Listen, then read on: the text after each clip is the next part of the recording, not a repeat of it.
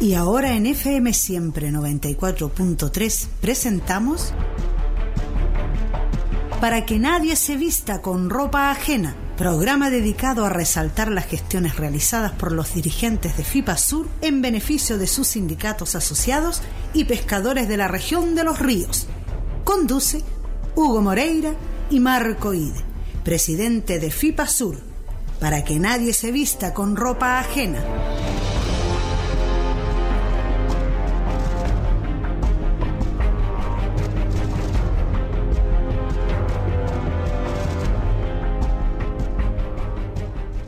¿Qué tal amigos? ¿Cómo están? Ya estamos eh, conectados a través de la 94.3. Eh, para que nadie se vista con ropa ajena, estamos al aire, don Marco. ¿Cómo le va? Un gusto saludarlo. Que tenga usted bonito sábado. Muy buenos días, Hugo Moreira. Aquí estamos. Estamos trabajando. Estamos más helados que ni te cuento de foca. Sí, totalmente. Esta cosa no sube la temperatura, recién está subiendo un poquito. Oye, vamos a saludar a los santos que no hemos saludado durante todos estos días hoy. Estuvo de santo don Armando. Armando es amigo suyo también. Y usted lo saludó después porque estuvo de cumpleaños. Estuvo don eh, Juvenal, también estuvo ahí de santo, dentro de los que conozco yo el día uno. Hoy día está de santo Bernabé. Así que muchas felicidades Onofre esta mañana.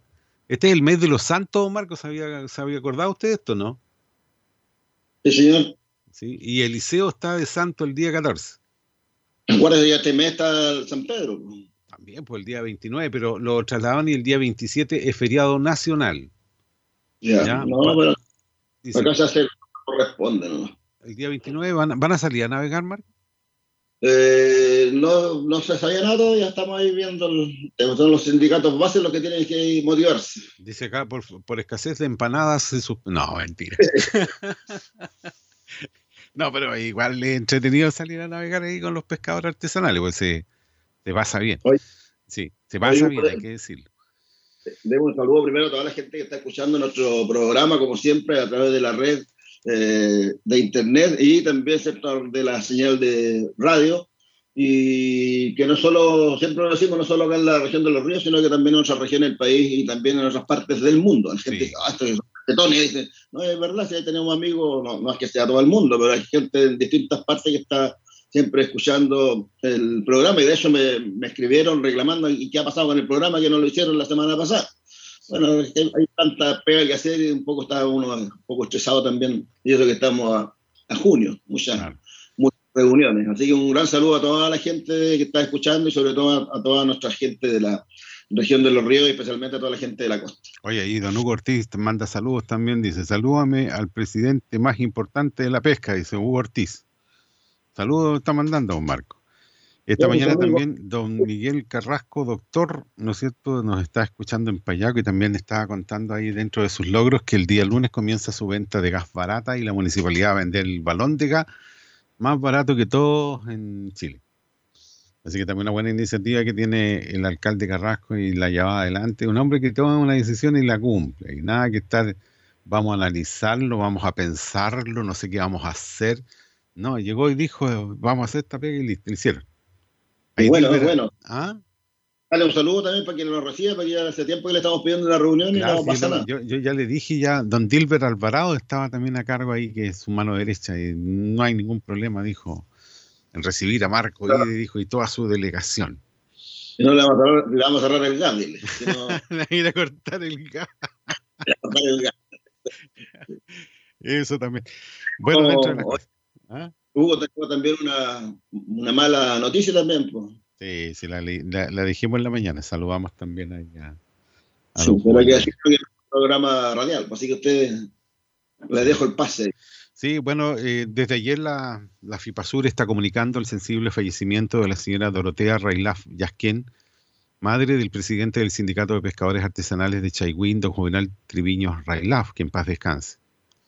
También estábamos eh, avisando que sus funerales serían el día sábado a las 11 de la mañana y nosotros como programa, para que nadie se vista con ropa ajena de, de FIPASUR, eh, junto a Marco Ide, también hacemos llegar nuestras condolencias a don Juvenal, ¿no es cierto?, a don Juvenal Triviño por el fallecimiento de su señora madre. Un abrazo a la distancia, don Juvenal, Que descanse en paz la señora, eh, ¿no es cierto?, Dorotea Reylaf Yasque, que en paz descanse.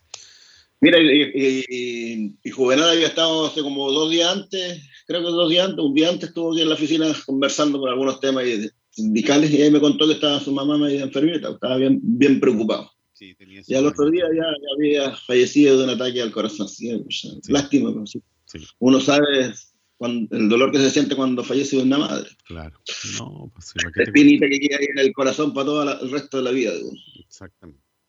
Oiga, Omar, como tenemos hartos temas y se estuvo hablando también con el subsecretario de Pesca ah, en una reunión que convocó la Confederación Nacional de Federaciones, ¿no es cierto? La CONFEPAS, eh, donde la FIPASUR es parte también, y se conversó con el subsecretario, una reunión bastante larga, yo tomé el tiempo, más de dos horas aproximadamente, o dos horas en punto.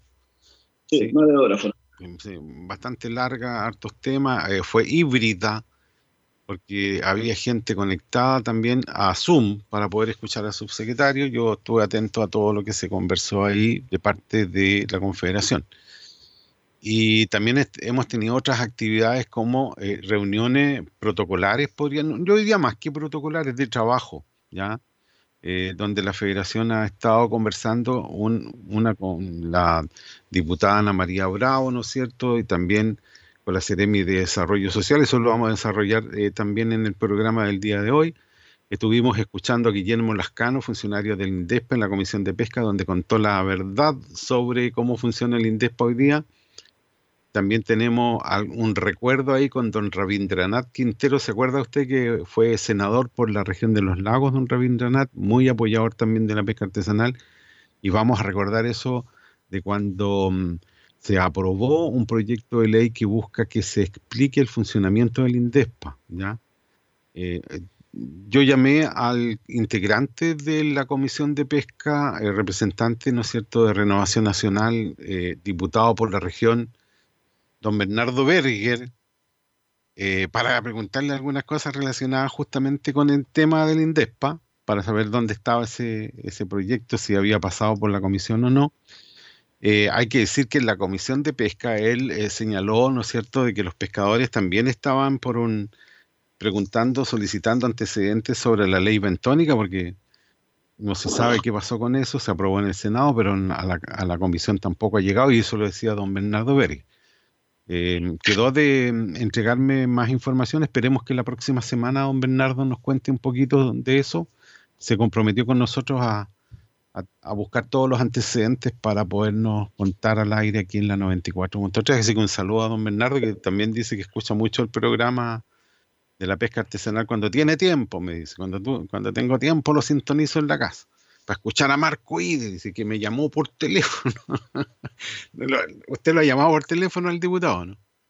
Ah, yo lo llamo a todos, así que yo, nosotros trabajamos con todos. Por algo son diputados de la, de, la, de la región, así que, hay que a, a todos hay que chicotearlo también tenemos eh, la parte de la pesca artesanal eh, del presidente de la República, don Gabriel Boris, ¿no es cierto?, que en su cuenta pública el día 1 de junio, ¿no es cierto?, eh, la semana pasada, habló sobre la pesca artesanal, primer presidente que se refiere a la pesca artesanal así abiertamente en una cuenta pública, porque generalmente lo que se refiere a pesca hay que buscarla después en el compendio de la cuenta, ¿no es cierto? Bajar, descargar el, archivo para poder leer y buscar ahí en qué parte, dice, en qué parte habla de la pesca. Pero en este caso el presidente lo hizo abiertamente, ¿no es cierto?, ante toda la, ciudadanía, ¿no es cierto?, en cadena nacional y, se refirió también a que se va a presentar un proyecto de ley que va a hacer la, la, ley nueva, en otras palabras. Nada de parchar aquí, vamos a hacer una ley de pesca nueva. Así que esos son temas, Marco, que yo manejo en este momento. No sé si usted tiene, tiene algún otro.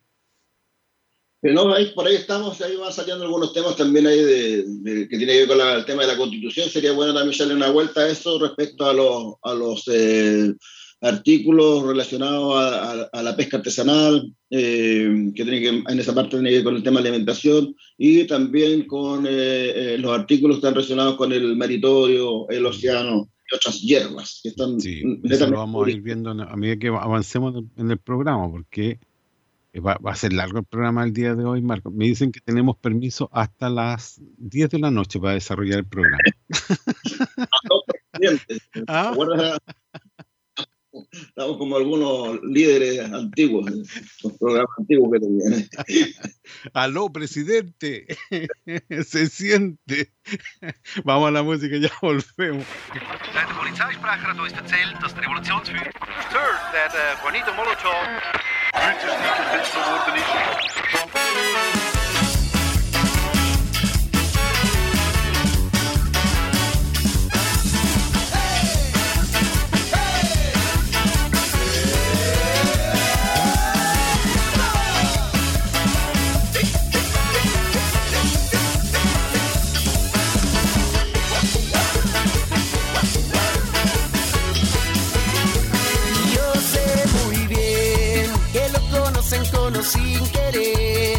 Dicen que vive al margen de la ley. Marchando por las plazas hizo el utopía su casa y él, que es como un niño envuelto en otra piel. ¿Cuántas preguntas van sin responder? Locura hecha cordura. Y si no hubiera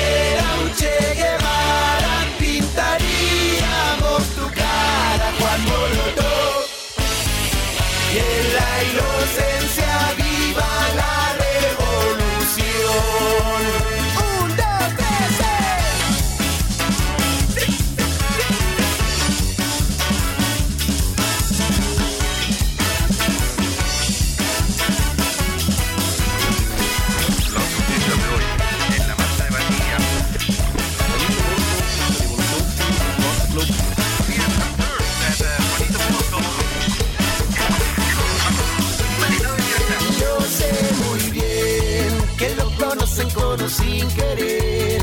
Dicen que vive al margen de la ley.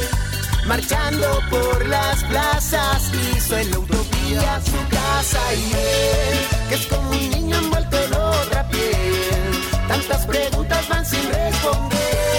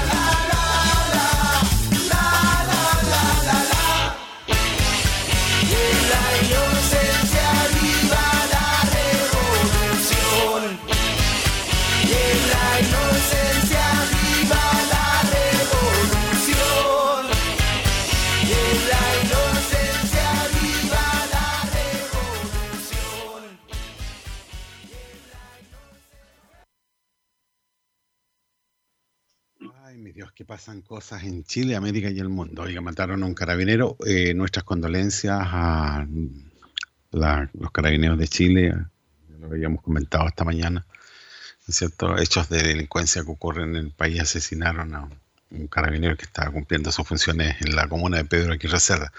Así que un abrazo a la distancia ahí a, a los carabineros, ¿no es cierto? Que igual hacen un esfuerzo por mantener la seguridad en el país y se necesita, ¿no es cierto?, que haya mano dura para aquellos que, que hacen este tipo de atrocidades, ¿no es cierto?, de matar a un funcionario público.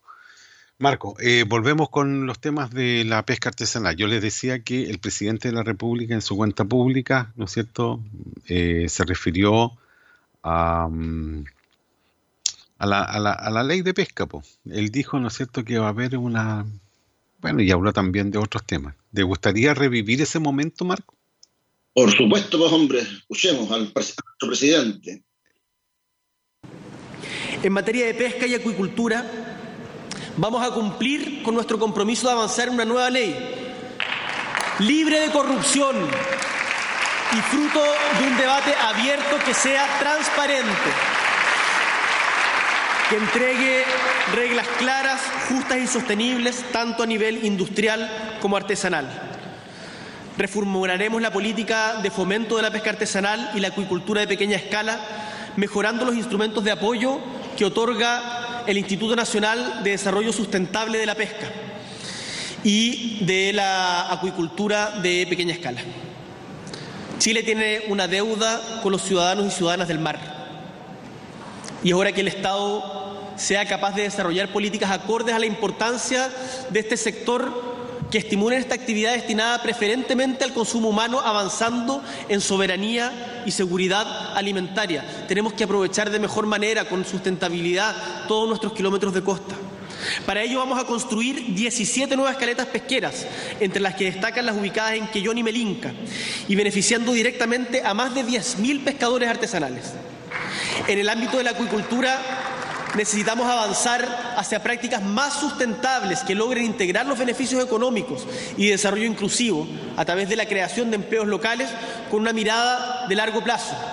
Y para ello hay que garantizar, y lo haremos, el más alto estándar de protección del entorno en que se localizan.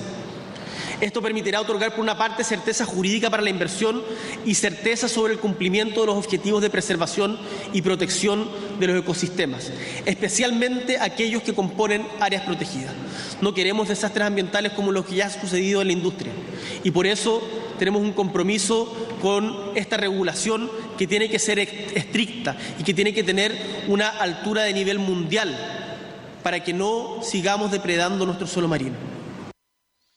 Bueno, son las palabras que el presidente de la República eh, señaló, ¿no es cierto?, en su cuenta del día 1 de junio. Eh, me dejó conformes algunos, algunos quedaron bien contentos, sobre todo por la seguridad alimentaria, cuando señaló, ¿no es cierto?, de que se iba a trabajar en el consumo humano, ¿no es cierto?, de los recursos, de los recursos del mar.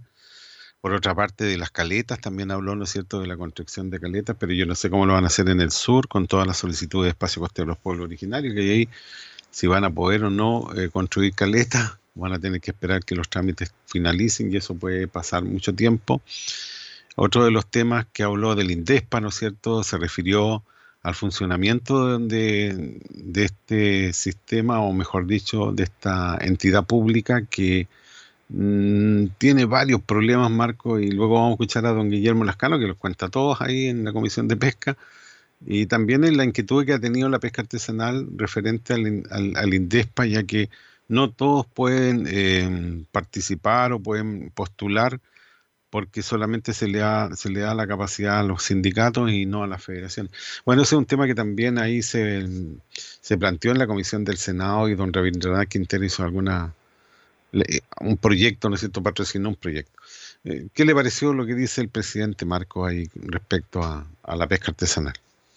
Sí, no, bien lo, que está planteando y tal como dices tú, también hay algunas cosas que hay que ir eh, viendo y complementando que tiene que ver con un poco el tema de la, construcción de la construcción de las 17 caletas que no las menciona. De hecho, acá en la región hay una o dos que se van a construir este eh, debieran construirse este año, pero es parte de, de, los programas, esto es parte de los programas nacionales, o sea, independientemente del gobierno que, que esté, se vayan a construir igual esas 17 caletas, ¿no? Recordemos que estamos recién a dos o tres meses de un programa de Estado, para, hacerlo más, más, claro. Y tal como tú dices, eso eh, tiene problemas en la región nuestra porque eh, efectivamente ambas caletas que se pretenden eh, construir acá tienen problemas con solicitudes de espacio costero marino de los pueblos originarios que no permiten la, la, construcción, ¿cierto?, mediante lo que es el artículo 10 de esa, de esa ley. Y en ese ámbito hemos estado eh, conversando con, eh, o sea, los dirigentes de, de las bases han estado conversando con las respectivas eh, solicitudes de espacio costero para tratar de desafectar. Y también estamos haciendo algunos otros trabajos al respecto, pero desde de ahí lo vamos a conversar. Pero en general la cuenta que dio el presidente está, está bien, está en lo que se espera salvo eh, en lo que se plantea de una nueva ley. No, no hay una claridad ahí y se nos olvidó también preguntar ayer en, la, en, la, reunión con el secretario de Pesca a qué se refiere, a qué ley se refiere. Se refiere a la ley madre, una ley que, que fue creada en el año 90, 91 por ahí, y que tiene más de 60 modificaciones.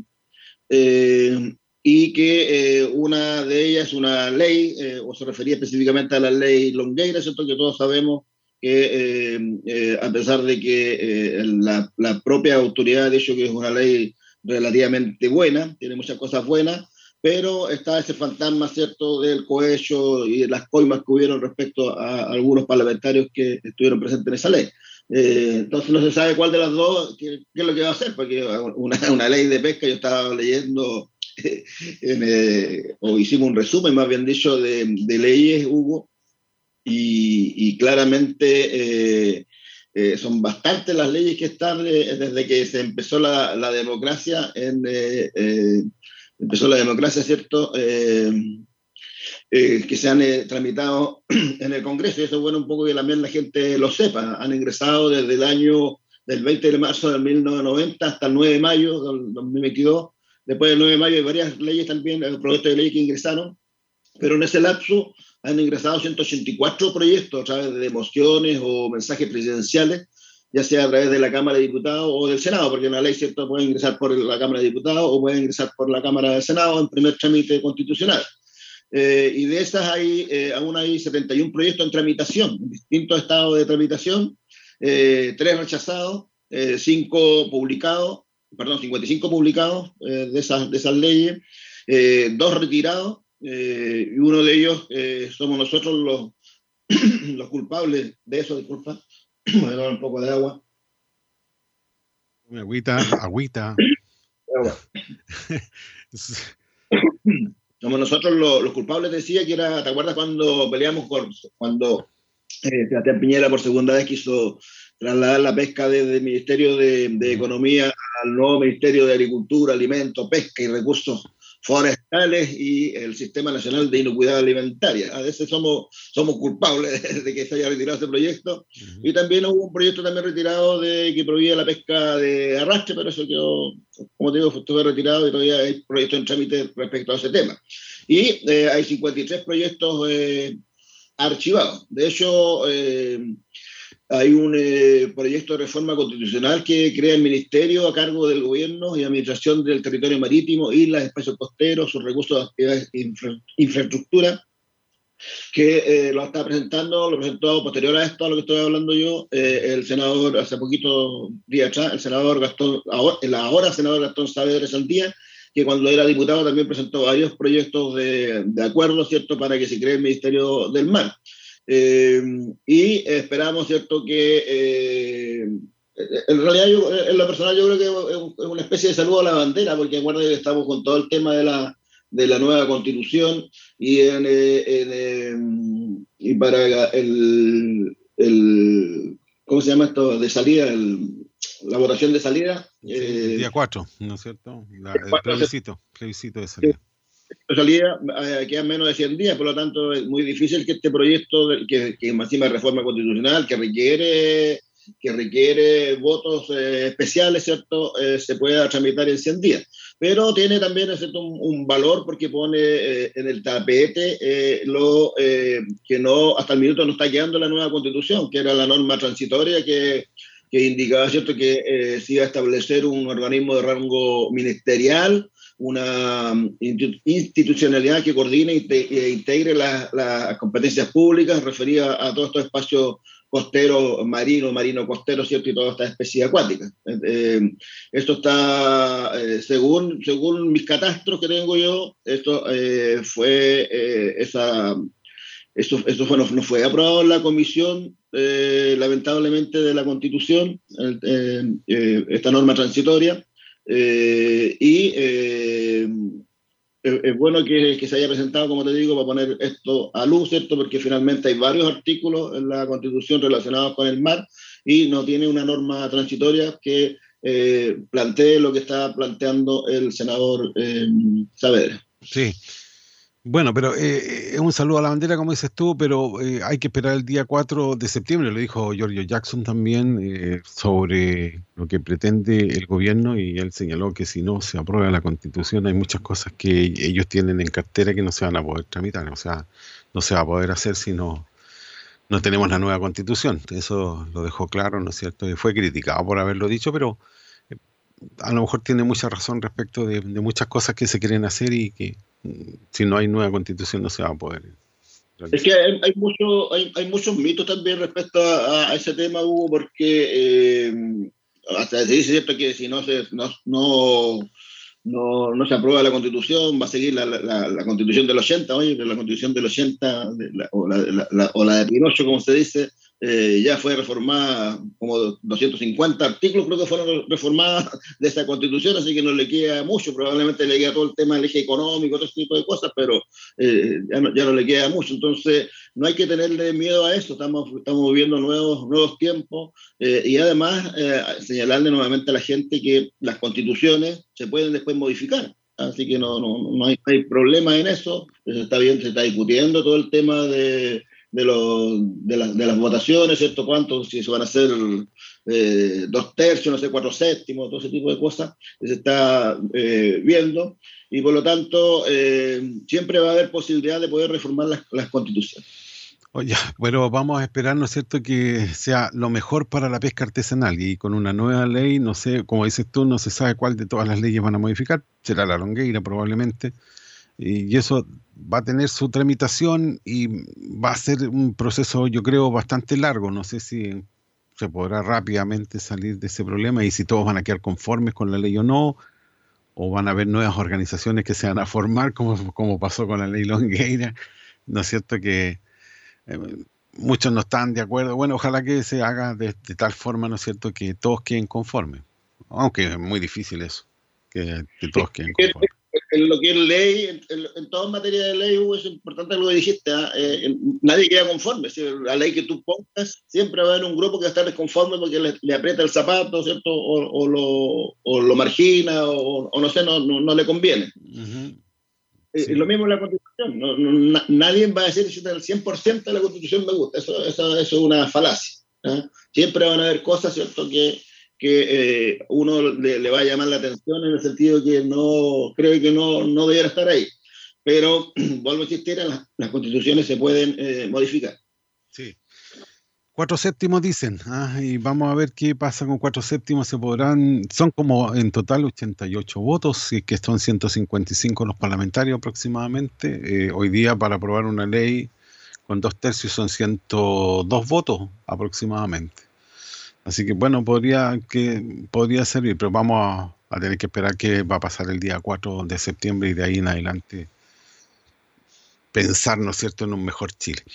Eh, hay, que, hay que también decirle a la gente que esté tranquila porque eh, todavía estamos con el borrador de la constitución, no, no ha salido todavía, en la, de hecho, de hecho se ha, se ha bajado el número ya de, con esta comisión de armonización, se ha bajado el número ya de artículos, ya no son más de 500, son 300 y tantos, eh, y eh, hay que esperar que salga ya, eh, ya el texto definitivo, donde va a tener cierto también las normas transitorias, ¿cierto? Para, las normas transitorias básicamente son para temas de, de, algunos ministerios que se pueden crear o algunas cosas, o, o, aclarar, ¿cierto? Algunos cosas de términos que están ahí en la, o artículos que están en la, en, la, en la Constitución.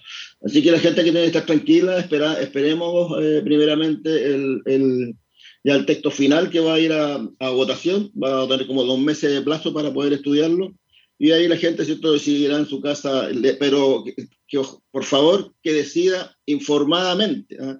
No, no se meta a Twitter ni a otras cuestiones porque ahí hay un lote de, gente que de ambos lados, que gritan puta, cualquier cosa. Entonces cada uno, ahí, ahí, está muy politizada la cosa. Entonces hay que, hay que verlo esto de una forma ya más, más realista, ¿cierto? Y verlo, verlo en la casita ahí, viendo artículo por artículo. Y eh, finalmente, ¿cierto? Eh, hacer un, un, balance general, ¿cierto? Si eh, conviene aprobarla o conviene eh, rechazarla, porque en ambos, en ambos sentidos, ¿cierto?, se pueden modificar las, constituciones. Sí, vamos a hacer un acto, Marco, volvemos porque tenemos otros temas importantes que se han eh, visto a través de las reuniones de la federación. Ayudemos a la naturaleza y dejemos un planeta libre de bolsas plásticas a nuestros hijos y los hijos de ellos. La ley ya ha sido aprobada, lo que es un paso más para lograrlo. El siguiente paso es suyo. Recuerde llevar bolsas reutilizables en todas sus compras. Es una recomendación de Radio FM Siempre 94.3, mucho más que música. De esta saldremos juntos. Te necesitamos. Súmate a la campaña del Cuerpo de Bomberos de Valdivia. Nosotros nunca te diremos que no.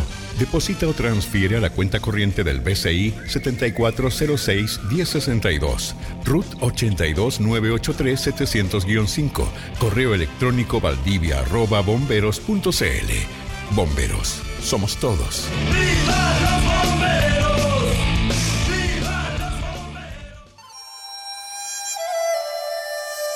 Dios habría dicho, Deja de creer en mí. Creer es suponer, adivinar, imaginar. Yo no quiero que creas en mí. Quiero que me sientas en ti. quiero que me sientas en ti cuando besas a tu amada, cuando arropas a tu hijito, cuando acaricias a tu perro, cuando te bañas en el mar.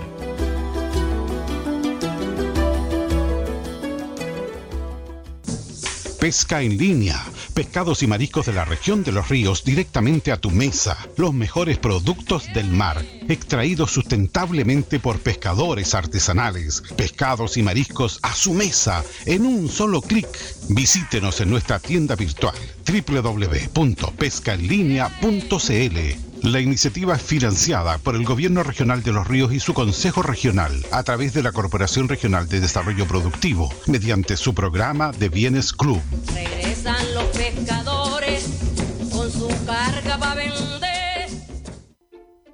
Vuelve la campaña nacional y ciudadana sobre familias de acogida. Acoger es, con nuevos contenidos para toda la familia. Entra en www.acogeres.cl y en nuestras redes sociales y descubre cómo las familias de acogida son una alternativa de cuidado temporal amoroso para miles de niños, niñas y adolescentes en situación de vulnerabilidad. Plan de acción coronavirus. ¿Qué hacer para prevenir el coronavirus? Lávese frecuentemente las manos con agua y jabón o utilice gel de alcohol. Al toser o estornudar, cubra boca y nariz con pañuelos desechables y elimínelos. Evite tocar o acercarse a personas con infecciones respiratorias. Infórmese en minsal.cl o llamando a Salud Responde al 600-360-7777. Atención, los músicos chilenos están pasando un momento muy difícil debido a la suspensión de todos los eventos en vivo. ¿Te gustaría apoyarlos descargando su música? La vida te toma la mano. Es muy simple. Ingresa a portaldisc.com, elige un disco, haz un aporte voluntario y recibe la descarga del disco en agradecimiento. Algo me sostiene y me impulsa a sonreír. Hay más de 5.000 artistas de todo Chile para apoyar. Portaldisc.com 11 años difundiendo música chilena. El mar no se contamina por esto. No tienen que tirar basura en el mar o si no mueren todos los peces, se contamina el mar. Cuando salen a pescar no hay ningún pez, solo están todos los peces muertos y no hay ningún pez. Porque no te puedes bañar porque te ensucias cuando te vayas al agua. Y eso es malo tirar basura en el agua, en el mar. El mar es de todos los chilenos. Por eso, no al ducto al mar. Es un mensaje de la Federación Interregional de Pescadores Artesanales del Sur, FIPASUR. Visita su página www.fipasur.cl.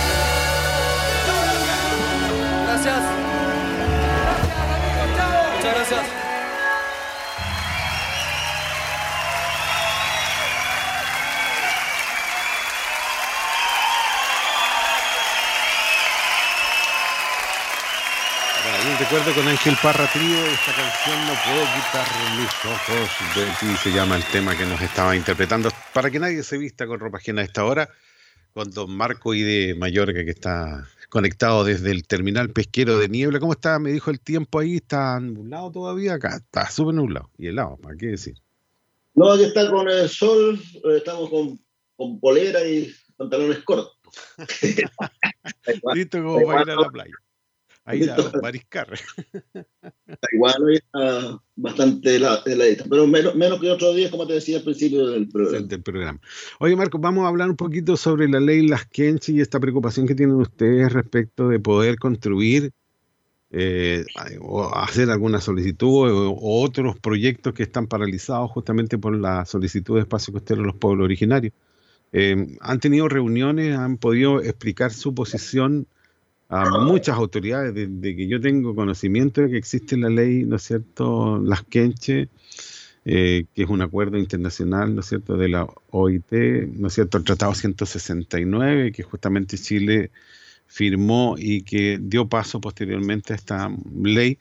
Eh, han tenido muchos problemas y han conversado con distintas autoridades de todos los gobiernos y hasta estos momentos no había una solución para destrabar, ¿no es cierto?, eh, estas situaciones que se ven eh, ustedes afectados en las solicitudes que también eh, son importantes las que ustedes realizan y que no, no, no, no- avanzan y proyectos que se caen, que no, no se logra, ¿no cierto?, eh, un entendimiento con los pueblos originarios. Esto lo han conversado en diferentes oportunidades. Me gustaría que lo pudieras explicar también, Marco. Hay que ir, ir más atrás, este, cuando se crea esta ley. Recuerda que el año 90-91 se crea la, la- la ley de pesca, la ley general de pesca y agricultura, y mediados de los años 80 más, más o menos, eh, más menos, eh, se empieza a levantar eh, eh, un grupo de Arauco, básicamente, liderado por Adolfo Villaur, que ahora, que ahora es constituyente, alcalde por varios periodos de, de- de esa zona.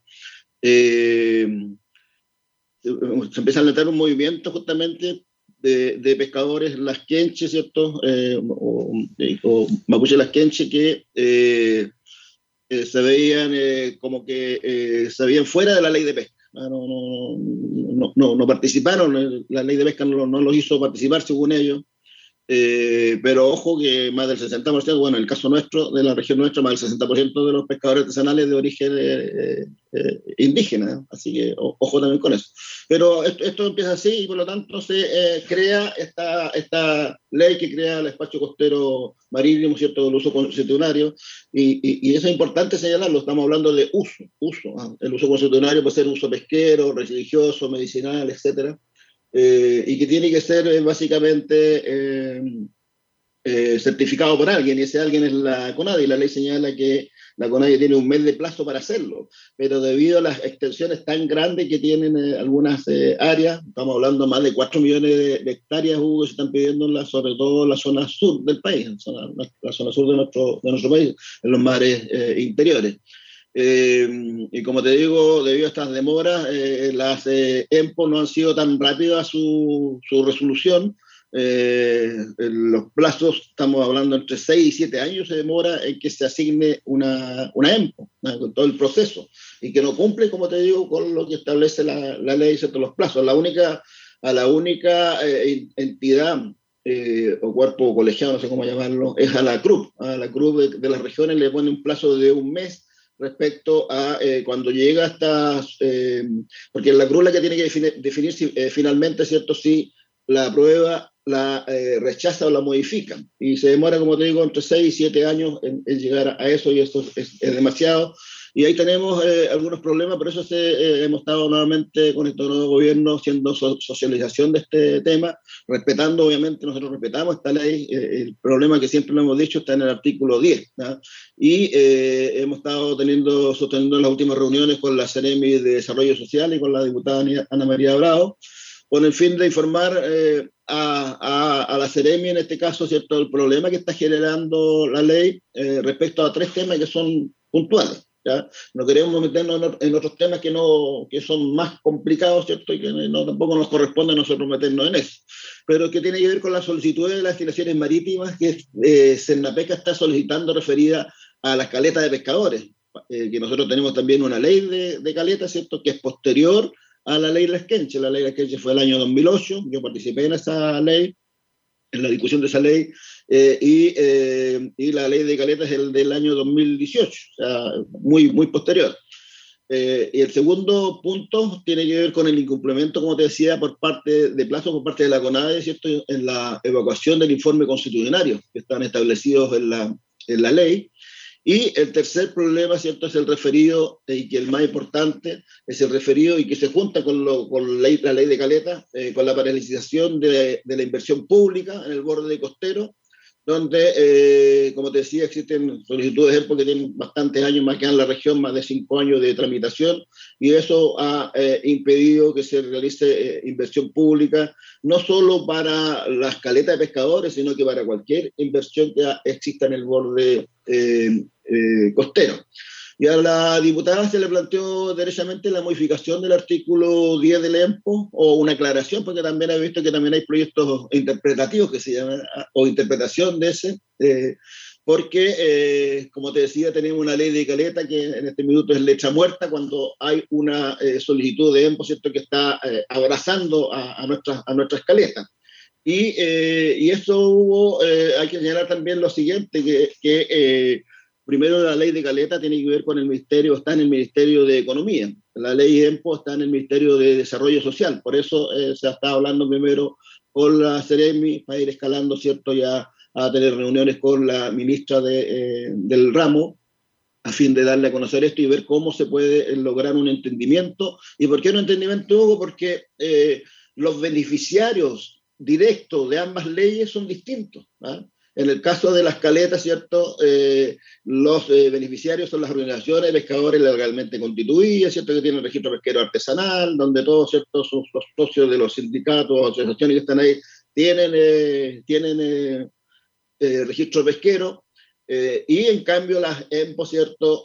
son especialmente para las comunidades indígenas, o, perdón, asociaciones indígenas, ¿cierto? Que son organizaciones de hecho, no son esas, esas, asociaciones indígenas que habla la ley eh, indígena, ojo con eso, no, no son esas. Ah, porque esas asociaciones indígenas que habla la ley eh, indígena eh, son asociaciones de personas, ¿cierto?, que tienen personalidad jurídica. Aquí estamos hablando de asociaciones indígenas que en el fondo son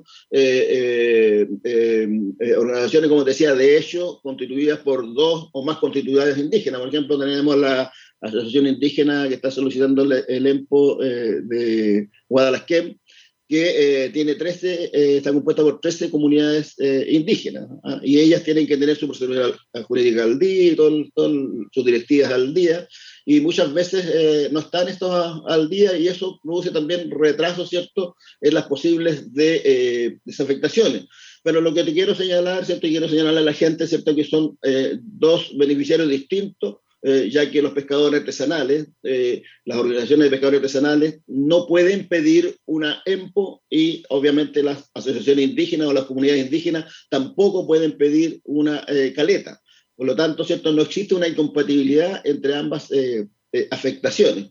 Y eso es lo que se pretende ver, ¿cierto? Que, haya, que exista una aclaración eh, al respecto en ese artículo o derechamente, ¿cierto? Modificar el artículo 10 para que eh, mientras esté presentada esta solicitud en tramitación, ¿cierto? Se pueda eh, destrabar, ¿cierto? Las caletas y también la inversión pública en el borde costero, cumpliendo obviamente ¿cierto? con las consultas indígenas si que eh, corresponde. Entonces, eh, eso, eso tienen que entenderlo las comunidades. De hecho, ellos han, han desafectado varias, eh, varias, eh, varias solicitudes que estaban suspendidas, ya alrededor de 10 solicitudes que ellos, eh, perdón, de, exclusiones voluntarias han hecho una, dos, tres, cuatro.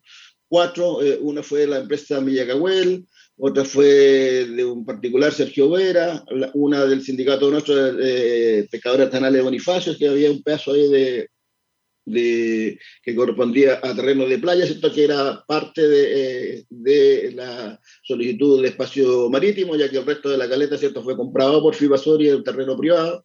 Eh, eh, también está la, la, presentación del sindicato de recolectoras de orilla de niebla, que también fue excluido eh, por ellos, pero eh, siguen existiendo otras eh, solicitudes de concesiones como la de la Caleta del Piojo, como la, eh, la construcción del borde costero del Piojo, ¿cierto? Que va a unir, va a unir eh, la costanera desde el terminal de pasajeros de, de, Niebla, ¿cierto? De- Donde se van las embarcaciones hacia, hacia Corral, con la caleta del Piojo. Eh, esto es un proyecto del año 2016 que está paralizado. Está la concesión de marítima de Corral Bajo también, eh, respecto al sindicato de pescadores de Corral Bajo, que tiene dos concesiones ahí, más eh, una, una, una pelea, se comía decirla, con Comercial Villacacuel, ¿cierto? Por un por una sector que fue construido por el Estado para la pesca artesanal y este señor, ¿cierto?, Eh, se apropió de ese, de ese sector e incluso quería, eh, lo hizo a través de una concesión marítima, pero anteriormente eh, lo hizo eh, a través de una eh, solicitud para que el Estado le transfiera ese sector, ¿ah? cosa que nosotros nos damos cuenta y para, logramos parar esa, esa situación. Ya lo encontrábamos el colmo. Y también hay algunas solicitudes de extensiones marítimas de caleta de Amargo, de pescadores de Huiro, de Guaycoya, eh, la, de la Meguape.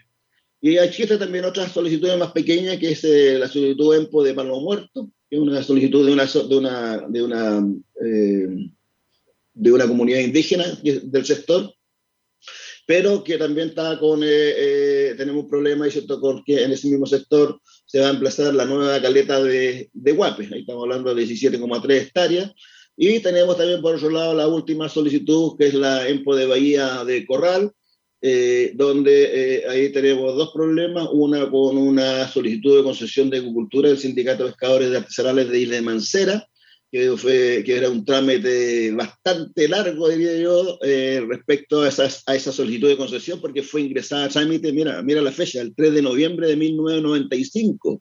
Ah, se ingresó por parte del sindicato, ¿cierto? Esta, esta solicitud de concesión de agricultura y eh, ya estaba en los últimos trámites, ya estaba para la firma del decreto y eh, se hace una solicitud de EMPO, ¿cierto?, sobre la bahía de Corral y obviamente por el artículo 10 queda eh, paralizada esta situación. Entiendo que se está conversando eso y se están llegando a algún tipo de, de acuerdo. Y, eh, y, y, y, la que nos interesa también, ¿cierto?, de, sobre esa eh, solicitud en Bahía Corral también está afectada la concesión marítima presentada por el sindicato de la Aguada en el sector La Cantera, que también fue ingresada a trámite el, el 25 de octubre de 2013 y que lamentablemente, como te digo, eh, eh, también cae eh, dentro de, o está abrazada también por esta solicitud de Bahía, Bahía de, de Corral. Entonces, eh, claramente, como te decía, del artículo 10, que lo, lo que señala, eh, lo voy a leer un poco para que la gente se dé cuenta de lo que está pasando, habla, dice, criterio de, de decisión entre solicitudes incompatibles, pero ni la ley ni el reglamento señale que es compatible con qué. Eh, de hecho, la compatibilidad eh, tiene que ver con la zonificación del borde costero y en nuestro país la única zonificación del borde costero que existe, que está eh, legal, que está con decreto, es la de la región de Coquimbo. El resto está sin, eh, sin esta zonificación, ¿cierto? Que permitiría al menos saber qué es compatible con qué.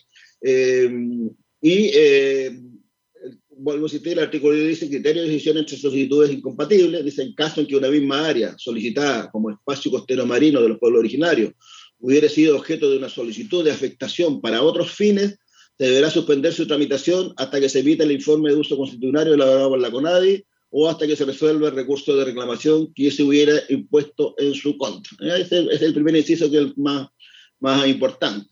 Por lo tanto, claramente, ¿cierto? Eh, nosotros hemos hecho eh, desde hace harto rato ya eh, consulta a la Contraloría y la Contraloría ha dicho, mire, el artículo 10 está el problema, ¿cierto? Que no permite, ¿cierto?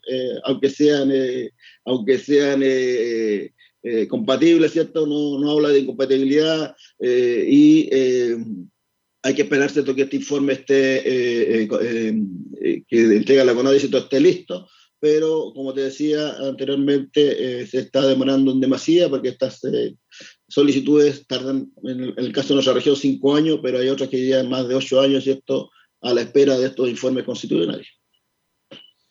Bueno, es un tema de modificación legal nomás aquí. La única solución, o por lo menos una aclaración, o el reglamento que, que diga qué es lo que es compatible y qué es lo que no es compatible. Eso tendrá que aclararlo, me imagino, se tendrá que aclarar en el Congreso. Ahora, me imagino que Esto cuesta porque tendría que ir a una consulta con el pueblo originario también, ¿o no, Marco? Eh, Eh, Por eso se está estudiando ese tema respecto al, tema de a lo mejor de, la- de un eh, proyecto aclaratorio, no sé cómo que se llaman esos proyectos de ley, se han presentado varios últimamente, últimamente interpretativos, se llaman, ah, interpretar el, en el fondo el artículo, se, o sea, el proyecto de ley podría ser eh, el proyecto de ley que interpreta el artículo 10 de la ley Las Kencher respecto a eh, eh, caleta de pescadores, ¿cierto? De inversión pública. Podría ser algo así, Sí. pero eso lo tiene que ver el abogado. Yo no, no soy abogado y tiene que verlo ellos y ver cómo la, la, mayor- la la mejor forma. Pero también señalar, Hugo, que siempre ha existido una comisión y que está- le pedimos también a, a la reunión del, del, eh, con el subsecretario de Pesca, eh, le pedimos cierto que se reactive esta comisión inter- inti- interinstitucional que existe entre el Ministerio de Economía y el Ministerio de Desarrollo Social, que eh, la dirige justamente el Ministerio de Economía, y es por ello que hemos estado haciendo, como te digo, estas gestiones, pero en ese, en ese sentido. Aquí no, no se está hablando de eliminar la ley la Kenche ni nada, sino que de, de hacer una aclaración para que permita que estas dos actividades que son compatibles ¿cierto? puedan seguir funcionando y que estas y que estas eh, concesiones o destinaciones marítimas que va a pedirse en la pesca de las caletas a, través de la ley de caletas, ¿cierto? Pueda, eh, eh, pueda servir y no sea letra muerta como ha sido hasta ahora respecto a do- donde hay solicitudes de DEM. En la otra parte no, hay problema. Vamos a escuchar lo que dijo la señora Ana María Bravo, diputada, ¿no es cierto?, de la región que participó de esta reunión con el directorio de FIPSUR. Ana María Bravo, diputada por la región de Los Ríos. Esta es la primera reunión con los pescadores ya en su independencia, en la caleta. Sí, estoy muy contenta de, de volver, de volver a, a reunirme con, con la FIPASUR, con el- la, el di- la directiva de, de la FIPASUR. eh, bueno, un bonito reencuentro. Eh, y estuvimos conversando temas que son muy relevantes, bueno, enfocados más bien en lo legislativo. Eh, en especial el tema de la ley Blafkenche en relación con, la, con las caletas, con la ley de caleta, y, y bueno, y también con temas relacionados con la ley de pesca y proyectos de ley que, que se han presentado en materia de pesca artesanal. Movilidad de los tripulantes. No, eh, es lo importante para, para lo- los tripulantes propiamente tales, porque de esa forma pueden ellos eh, no estar tan, tan amarrados al, al hecho de, de ellos tener que solo trabajar en, en una sola región, pudiendo moverse más por eh, otros sectores. Ahora, ¿qué le pareció? Eh, hay dos temas importantes. Uno tiene que ver, ¿no es cierto?, con hacer algunos arreglos a la ley Lafkenche, como lo, decía. ¿Cómo se pueda trabajar eso en el Congreso? En el caso suyo, eh, no está en la Comisión de Pesca, pero me imagino que va a pedir apoyo a demás parlamentarios, se va a tratar de conversar con, con las mismas comunidades. ¿Cómo lo, lo va a hacer? Es que ese es el tema, porque mm, aquí implica una participación eh, de los pueblos originarios, en especial eh, aplicando el convenio 169. Así que yo veo por esa línea cómo podemos nosotros, en virtud de el consenso, el diálogo, lograr compatibilizar dos temas tan sensibles e importantes. Además, debemos considerar toda la inversión pública, sobre todo pública, bueno, y también inversión privada relacionada con el desarrollo de las caletas, porque eso no solo eh, va en apoyo de la pesca artesanal, sino que también podría incluso ser beneficioso para las comunidades o asociaciones indígenas que forman parte, ¿no es cierto?, de, de estos procesos de solicitud de espacio costero marino de pueblo originario. Por último, eh, diputada, ¿qué le pareció el discurso del presidente? Algunas cosas habló también de modificar la ley. No, no de modificarla, sino que hacer una ley nueva de pesca. ¿Cuál es la opinión que tiene usted? Bueno, aquí, mira, lo importante es una mejora. Eh, puede ser vía, no sé, modificación, eh, creando una nueva ley, pero lo importante es que el proceso no tarde, no demore, porque son años de esta demanda, bueno, partió algunos sectores de la pesca artesanal pidiendo la nulidad de la ley de pesca, eso ya como que eh, ha ido cambiando en el tiempo, eh, pero aquí lo importante, como te digo, es lograr un cuerpo normativo que realmente beneficie al sector y en cuanto a la productividad y en cuanto a la sustentabilidad de los recursos. Hay otra cosa que también mencionó el presidente de la República que tiene que ver con el INDESPA. Eh, él considera que hay que mejorar también justamente los, recursos que tiene este instrumento que puede servir para ayudar también a los, a los pescadores que desarrollen de mejor forma su trabajo. Bueno, es que no olvidemos que uno de los factores y, y de los motivos por los cuales se creó el INTESPA fue precisamente por eso, la optimización de los recursos a favor de la pesca artesanal. Así que va en la misma línea de, trabajo de- del espíritu de, la creación de este, de este servicio público que, que es relevante y claramente porque de esa forma se le da un cuerpo y se ha institucionalizado el fomento de la pesca artesanal, el cual antes se encontraba dividido entre el FOPA y el FAP y, ahora ya se cuenta con esta con este servicio público para enfocado enfocado en el, el fomento de, y el desarrollo de esta actividad económica que es la pesca artesanal. Y como estamos hablando de lo que dijo el presidente, también habló de algunas caletas que son importantes para el país y para los pescadores. Nombró varias en realidad. Vamos a ver si esas caletas se pueden eh, construir, si es que la ley Las Quenche o la solicitud de espacio costero los pueblos originarios le permiten, ¿no es cierto?, que ese sueño que tienen los pescadores se pueda concretar. Claro, o sea, es por ello que es importante, como te decía anteriormente, el diálogo. Bueno, ya tenemos acá una experiencia con la caleta Los Molinos, que finalmente se logró concretar en base al diálogo con la con las comunidades eh, y los pescadores artesanales, comunidad indígena y pescadores artesanales. Eh, y bueno, eso es, lo, eso es lo relevante y yo soy bastante optimista con, con el tema porque lo importante es cómo podemos nosotros apoyar a este sector que es muy relevante. Especialmente, se ha dicho, estos recursos son recursos renovables, no como la minería, por ejemplo, que se extrae el, el recurso y no no vuelve, ¿no es cierto?, no se recupera.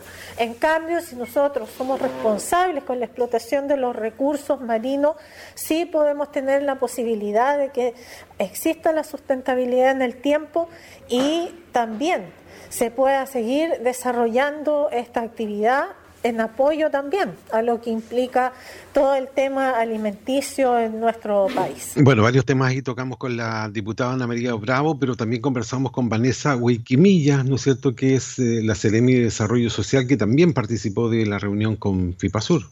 Vanessa Guayquimilla, soy Ceremi de Desarrollo Social y Familia de la región de Los Ríos. Hoy día la reunión con FIPASUR, un tema interesante que tiene que ver con la ley Las Quenche. Cuéntenos un poquito cómo se desarrolló esta reunión. Así es, efectivamente, agradecida de la invitación. Eh, de la organización, eh, más que todo nosotros estamos interesados en buscar soluciones a través del diálogo.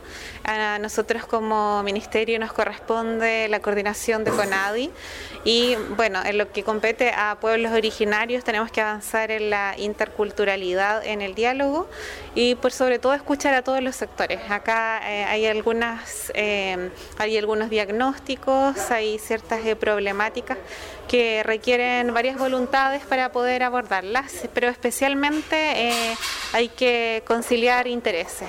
Por eso vinimos a la- acá a la organización, ya que nosotros eh, queremos estar en terreno y escuchar a los pescadores artesanales que, que tienen demandas eh, legítimas y para ello nos colocamos a, a disposición y vamos a tener a la brevedad acciones concretas eh, y también un- algunas reuniones con la gobernación regional. Hoy día no se está cumpliendo la ley al pie de la letra, según lo que pudimos escuchar en la voz, ¿no cierto?, de los dirigentes.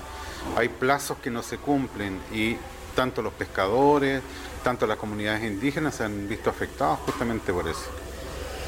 Eh, efectivamente, acá hicieron un, un diagnóstico que hay demoras en, el otorgamiento de informes. Y esta situación eh, vamos a tomar medidas a, a la brevedad eh, porque claramente no puede haber retraso de, informes eh, que ah, pueden afectar eh, desde eh, la- a los pueblos originarios, por cierto, al, al- al pueblo nación mapuche y también pueden afectar eh, a, los intereses que pueda tener la pesca artesanal y sus organizaciones.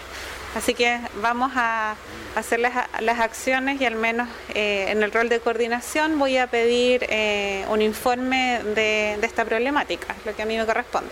Por último, Seremi, la cuenta pública del presidente de la República dejó muy elevadas las expectativas de las personas. Muchos ya ven, ¿no es cierto?, su sueldo aumentar, especialmente los jubilados.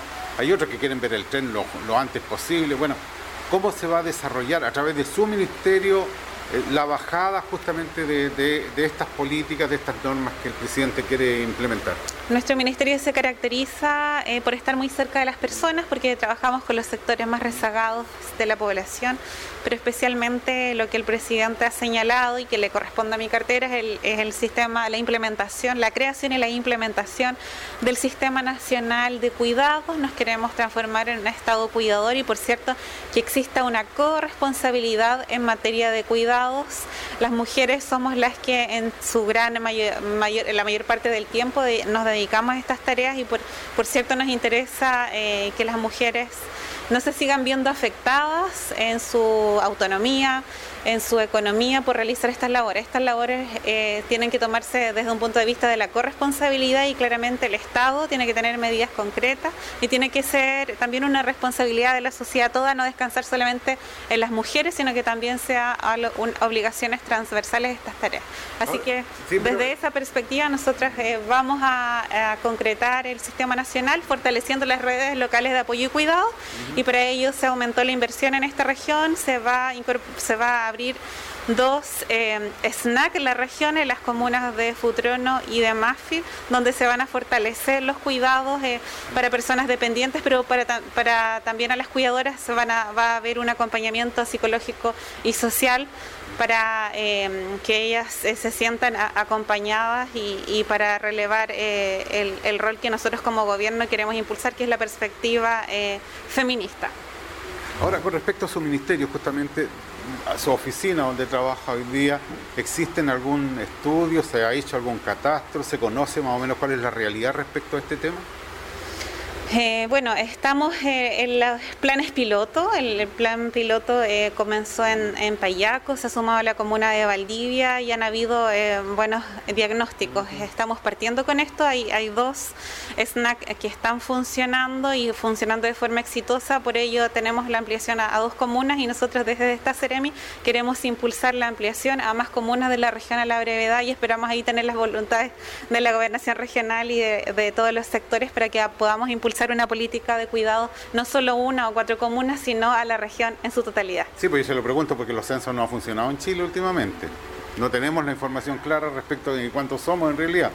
Por- por- a ese motivo iba mi consulta.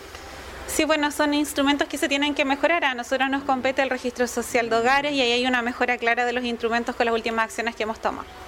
Frente a la situación actual del coronavirus, el Ministerio de Salud informa. Para prevenir el coronavirus, debes, al estornudar o toser, cubrir tu boca y nariz con un pañuelo desechable o con el antebrazo y nunca con la mano. Evitar acercarse a personas infectadas. Lavarte frecuentemente las manos con agua y jabón o utilizar gel de alcohol, sobre todo después de haber estado en contacto con alguien enfermo. Plan de acción de coronavirus. Ministerio de Salud, Gobierno de Chile.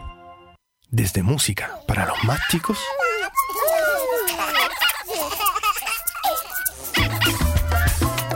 Hasta música para pasarlo rico. Portaldisc.com, el mayor portal de descarga de música chilena, donde podrás acceder a miles de discos de todos los estilos y generaciones, de manera simple, económica y desde cualquier parte del mundo. Portaldisc.com. Porque quedan pocos días para seguir disfrutando de cuarto de libra y doble cuarto de libra con salsa barbecue. Los cuarto de libra lovers. Nos despedimos. honrándolos con una última probadita. Parando por todos los automac que encuentre. Pidiéndolos full por la app. ¿Y tú, cómo los vas a despedir? No te quedes sin probarlos. Encuéntralos en la app Automac, restaurantes y delivery. Visítanos en el local McDonald's, ubicado en Avenida O'Higgins 428 Valdivia. El mar no se contamina por esto. No tienen que tirar basura en el mar o si no mueren todos los peces, se contamina el mar. Cuando salen a pescar no hay ningún pez, solo están todos los peces muertos y no hay ningún pez. Porque no te puedes bañar porque te ensucias cuando te vayas al agua. Y eso es malo tirar basura en el agua, en el mar. El mar es de todos los chilenos. Por eso, no al ducto al mar. Es un mensaje de la Federación Interregional de Pescadores Artesanales del Sur, FIPASUR.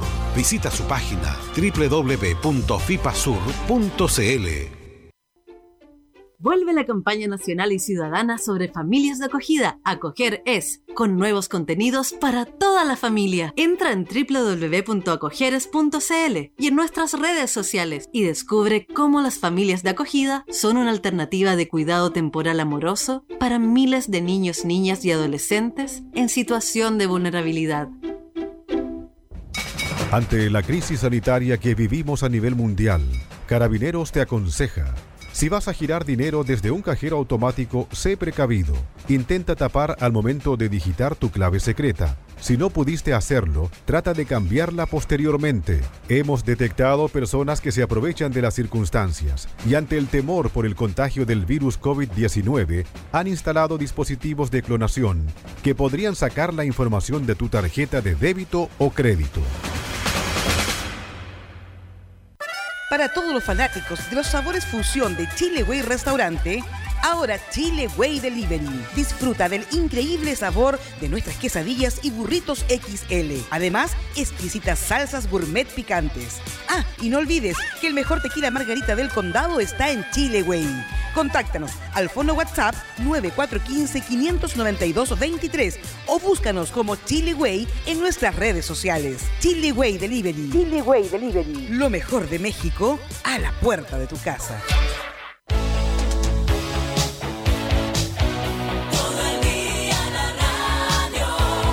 94.3 Todo el día la 94.3, pues, para acompañarles con noticias, em, música también, temas importantes eh, para los pescadores artesanales y este programa, para que nadie se vista con ropa ajena. Oiga, don Marco, ¿usted se acordaba ahí de las jaulas, ¿no es cierto?, de salmones que se querían instalar acá y la oposición que hizo justamente la pesca artesanal respecto de, de esta contaminación que, que se nos acercaba. Y ahí estábamos conversando con Ana María Bravo y también con la Ceremi eh, respecto también de estas reuniones que ustedes han sostenido. Sí, no, me, estaba acordando y buscando también en, mis libros, claro, esto fue en el año 2016, fuimos la primera organización que eh, se puso las pilas al respecto eh, en la región. Desde que supimos este tema de la salmonera, eh, nos reunimos ahí justamente con la Ceremi de la época, que era Ana María Bravo, por eso se acordaba ella, y con el director zonal de pesca en ese minuto y el intendente también de esa, de esa época. El zonal era eh, Guillermo Rivera, el intendente, tenía que haber sido ¿quién? Montesino, puede ser. Eh, Montesino, yo creo, sí. Sí, 2016. sí, 2016. Montesino, Montesino. Eh, bueno, y pusimos ahí la alerta, eh, porque básicamente todas estas, eh, cuando vimos los mapas casi nos caímos de, de, de poto, esa, esa es la verdad, porque había más de eh, 40, entiendo como 40 solicitudes, eh, y todas eran, todas eran, eran las mismas, era, era, era hacer un plano de una y esa replicarla cambiándole las coordenadas. ¿ah? Eh, después, ¿cierto? Eh, logramos entender que esta era una empresa que se dedicaba a solicitar concesiones y después las vendía, porque la- las- las concesiones se pueden transferir, las, las transferías a otros. Eh, y se hizo todo un trabajo en la Comisión Regional del Uso de Costero con, fin- con el fin de eliminar los- estos cultivos intensivos, porque la- lo que es esta moneda es cultivo intensivo de nuestra región y, y finalmente se logró. Posteriormente a ello, después ya hubieron más organizaciones que se metieron al tema, pero ya esto ya está zanjado en el Consejo, en, el- en- en la Cruz, y hay un decreto al respecto eh, de eh, que no se pueden instalar balsas salmoneras en la primera milla de nuestra región, que es la, primera milla en la zona de concesiones de, de agricultura. Así que eh, desde ese punto de vista, eh, nosotros estamos súper contentos por todo el trabajo que hemos hecho ah, de eh, protección de nuestra, de nuestra eh, región. Y recuerdo también hubo un, drama que pasó con, el antropólogo que era Jaime Hernández, que denunció a la consultora dirigida por, una ex directora de Servicio de Evaluación Ambiental que habrían eh, falsificado su firma para conseguir la aprobación de nueve proyectos de engorda salmón en centros de cultivo emplazados en la costa eh, valdiviana. No sé qué habrá pasado con eso, que eso fuera a la justicia finalmente, pero lo importante de todo esto es que ya no se pueden instalar eh, balsas salmoreras en la costa de nuestra, de nuestra región, y ese es un trabajo de Filmpasur. ¿Para qué, Hugo? Para que nadie se vista con ropa ajena, hombre. Para eso. Exactamente. Sí. Oye, hablemos un poquito del INDESPA porque son temas que también eh, señaló el presidente de la República sobre su mejoramiento. Él habló, ¿no es cierto?, de potenciar este instrumento que tiene el Estado hoy día, o esta institución, podríamos decir, que hoy día está funcionando precariamente.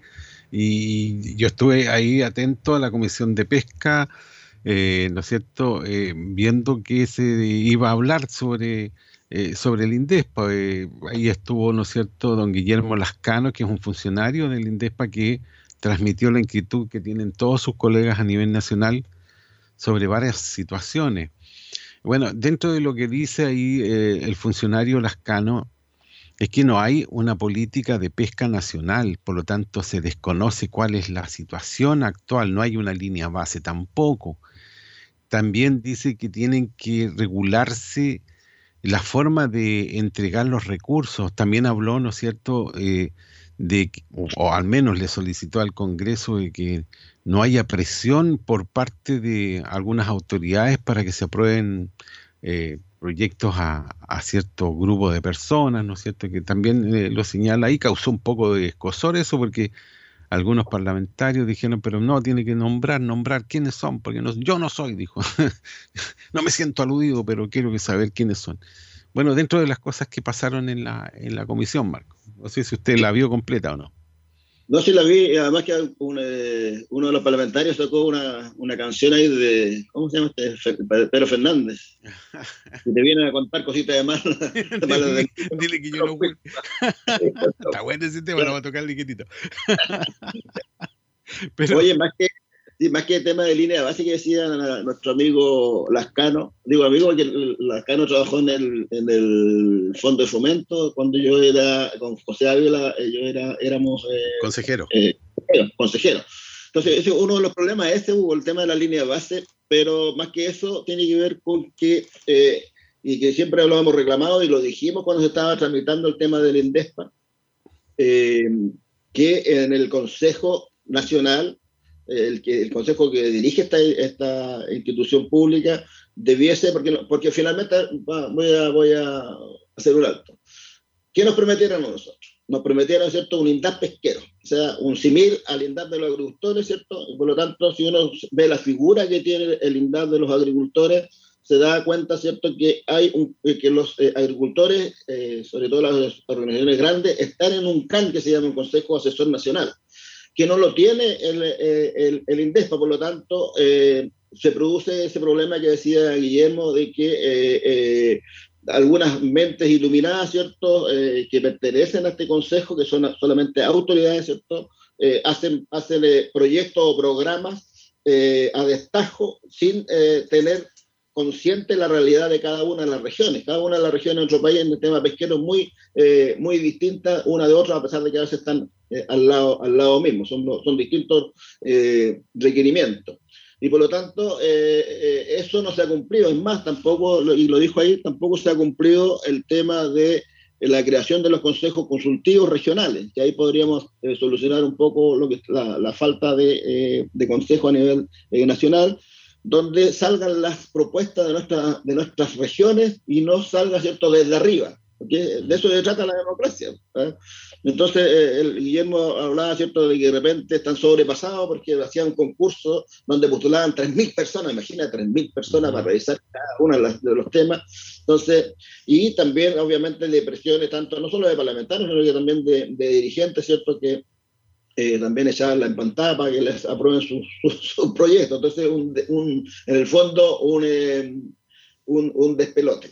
Y, eh, y esto uno también tiene que enlazarlo también, yo diría, con eh, el tema también de la ley de, de, de Caleta, y con un tema que también nos está eh, preocupando, ¿ah? porque, eh, y que se lo dijimos al, al, al, al subsecretario de Pesca en la, en la reunión de, de Confepaz, que tiene que ver con la eh, administración de estas caletas. Lo que pasa es que la- las- las caletas, ¿cierto? En, en Chile, eh, la ley señala que son organizaciones básicas de, de base, señala, eh, pero eh, también las aquellas que se eh, acogieron a la ley mediante el artículo tercero transitorio de esta ley de caleta, son organizaciones que ya tenían su concesión marítima otorgada, ¿ah?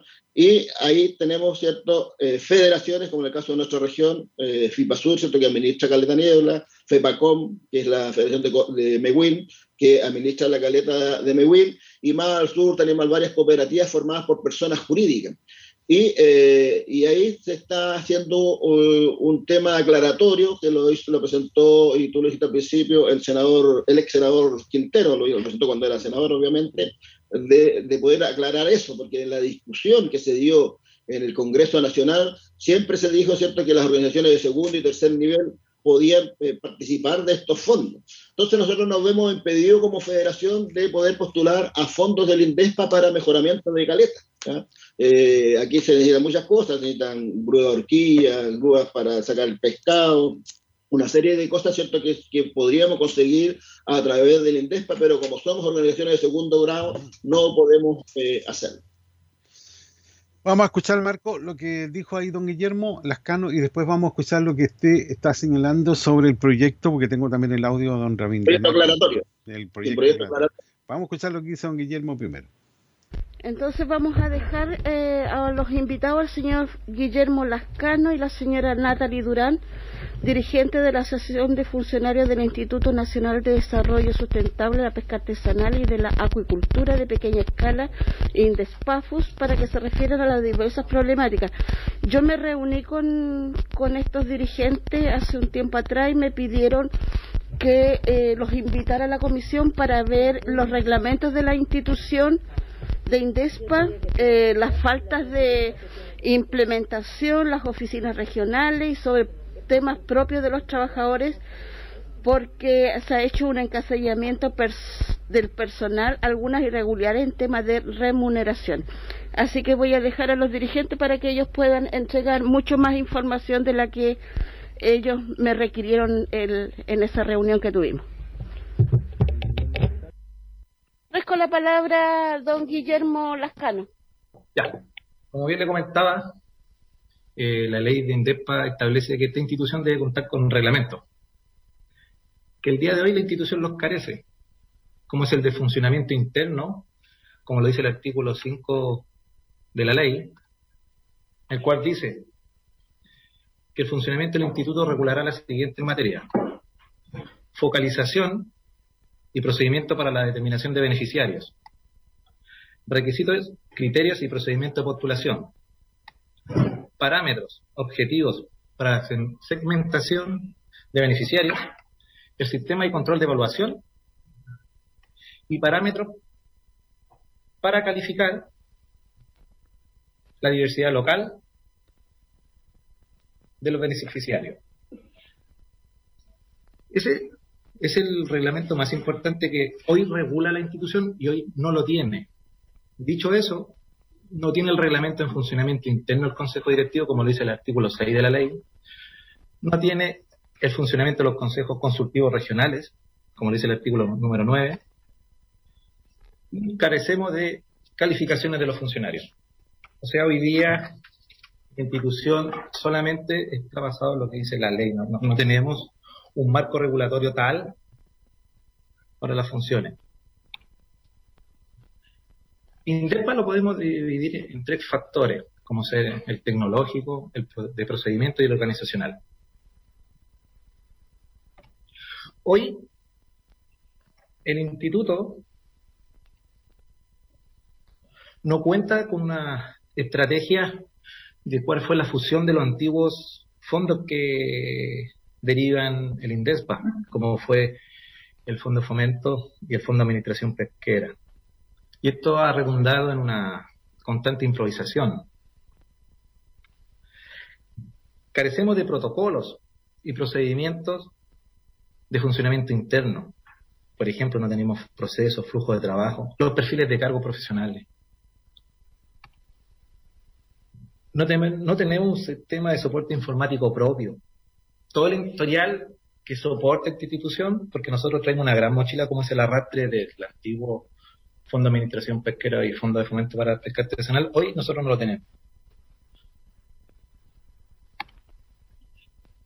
Carecemos de un sistema de, de gestión y control de proyectos. ¿Y esto para qué? Para que la función sea más eficiente.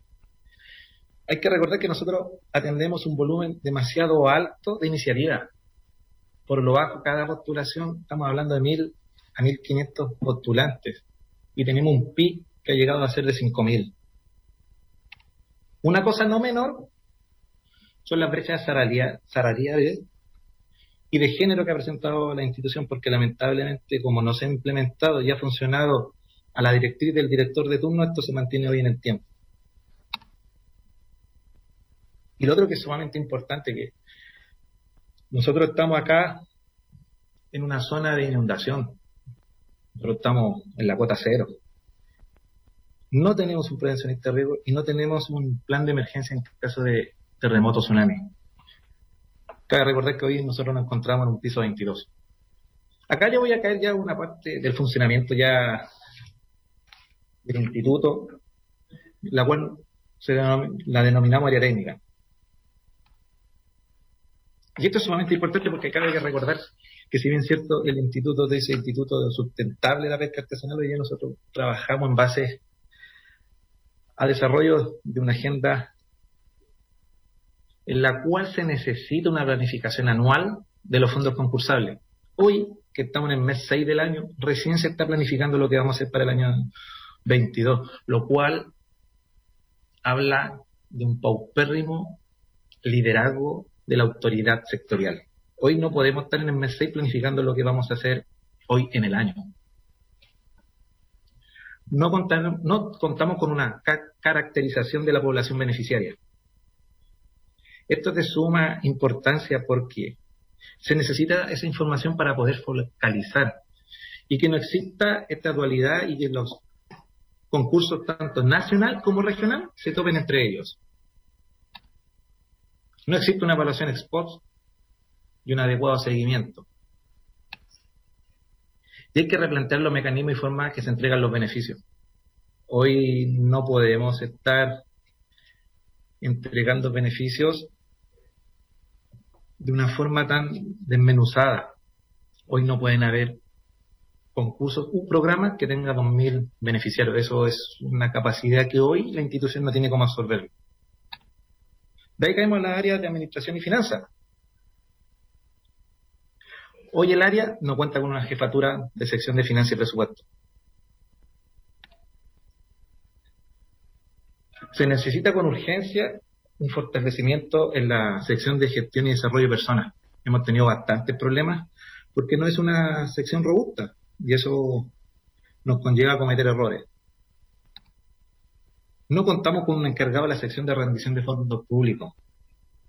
Se estima que hoy tenemos más de 3.000 rendiciones pendientes. Significa que son 3.000 rendiciones, sea estas organizacionales o individuales. ¿Y eso qué conlleva? Que mientras ellos estén pendientes no pueden seguir participando en la iniciativa de financiación. Y no tenemos aprobado el reglamento de compras públicas. Si bien es cierto, la institución tiene un marco nacional, la institución tiene oficinas en 14 oficinas regionales, de los cuales 15 son funcionarios a contrata y tenemos dos honorarios. La implementación de la institución en regiones ha sido bastante eficiente.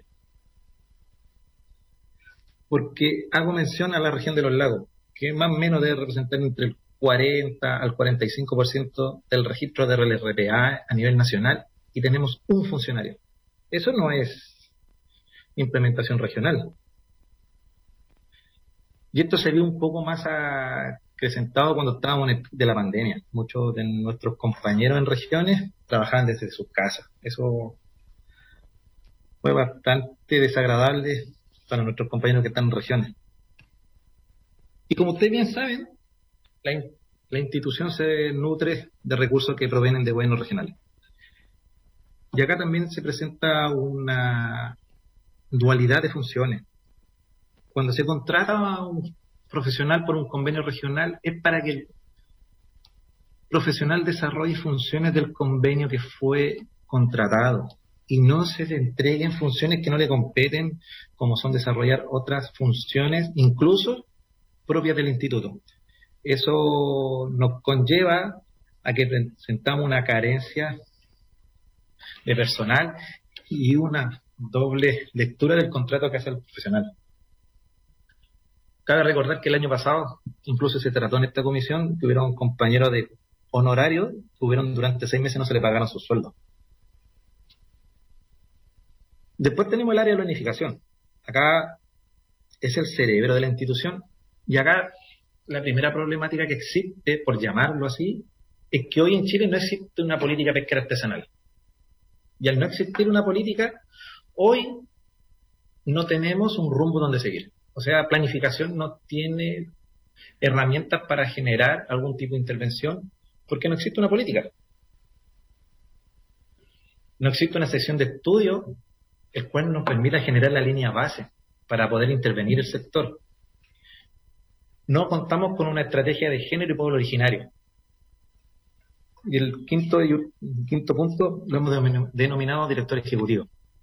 Desde la entrada en funcionamiento del instituto, que en agosto se cumplen tres años, la institución ha tenido siete directores, uno por ADP y seis subrogantes. En lo que va del año, hemos tenido tres directores, o sea, en seis meses hemos tenido tres directores ejecutivos. Esto habla de que no es una institución seria. Y esto es una que lleva, que en términos generales los directores ejecutivos no han tenido la competencia ni el liderazgo para enfrentar los desafíos que lleva esta institución. Y esto nos conlleva a que nos caemos en un clima laboral adverso. Como asociación de funcionarios hemos eh, determinado y visto que para un buen funcionamiento de la institución, y esta es una potestad que es de ustedes, de la, de la autoridad política, es la creación y la implementación de una política pesquera artesanal. Esto sin duda creo que nos puede aliviar mucho hacia dónde va la institución. Los reglamentos y los procedimientos del instituto, eso hoy en día eso ya no está en cuestión, eso tiene que salir de una forma más que urgente. Generar una, una línea base de la situación de la pesca y la agricultura artesanal del país. Hoy no podemos hacer intervención si no tenemos una línea base que los sistemas de concursabilidad no sean como lo que son de hoy. Hoy día nos saturan, se saturan. Hoy día no podemos tener concursabilidad de 3.000, 3.500 personas. Eso es en un concurso y en un momento que llegamos a tener 20 concursos al unísono. La generación de la estrategia de género y pueblo originario. Eso es de suma importancia eh, para que lean. Porque hoy día se hace solamente por cumplir el PMG, por eso tenemos, por eso se levantan esos programas. Otra cosa que es sumamente importante, que también es una responsabilidad de la autoridad política, se estima que el 40% de las organizaciones presentan diferentes inhabilidades. ¿Por cuánto los deja fuera de posturas de la línea de financiamiento? Hay organizaciones que están castigadas el año 2012, 13, van a cumplir próximos 10 años y no pueden participar. Porque nosotros nos guiamos sobre la circular 30 de Contraloría. Entonces, es un deber ético y moral de la subsidiariedad es ver una modalidad perdonazo. Hoy día nosotros no podemos seguir trabajando y enviando correspondencia a proyectos del año 2011, 2012, 2013 y para en donde tampoco nosotros no tenemos la base de datos. Hoy día nuestra base de datos es una planilla Excel. Otro punto sumamente importante, hoy día el instituto no puede dar cumplimiento a la ley 21.370 en lo referente a las actividades con eso porque cabe recordar que solamente la institución puede tener, atender a las personas que tienen RPA y roba. El fortalecimiento en regiones. Esta debe ser una, de una forma correcta. Demasiado eh, blanda la intervención que ha hecho la institución en regiones. Mucho se ha comentado, incluso el subsecretario lo comentó en ambas comisiones, Senado y, y que se va a generar una reestructuración de las instituciones. Pero esta reestructuración de la institución no puede ir sin la mano de los funcionarios. ¿Quién mejor que los propios funcionarios? Muchos de nosotros que tienen más de dos décadas de experiencia son los llamados a llevar los lineamientos. Los lineamientos de la Subsecretaría de Pesca no pueden ir si no van de la mano de los funcionarios. Acá, señora Presidenta, es donde le vamos a pedir nuestro apoyo transversal, porque es donde se va a discutir el presupuesto 2023. Se tiene estimado que la implementación regional rondea los mil millones de pesos. Y esto es para arriendo oficinas, arriendo de, de impresoras, contratación y todos los insumos que conlleva la destinación en regiones. La implementación de los consejos consultivos, que ronda los 50 millones de pesos. La implementación de una sección de estudio para generar la línea base por 50 millones de pesos.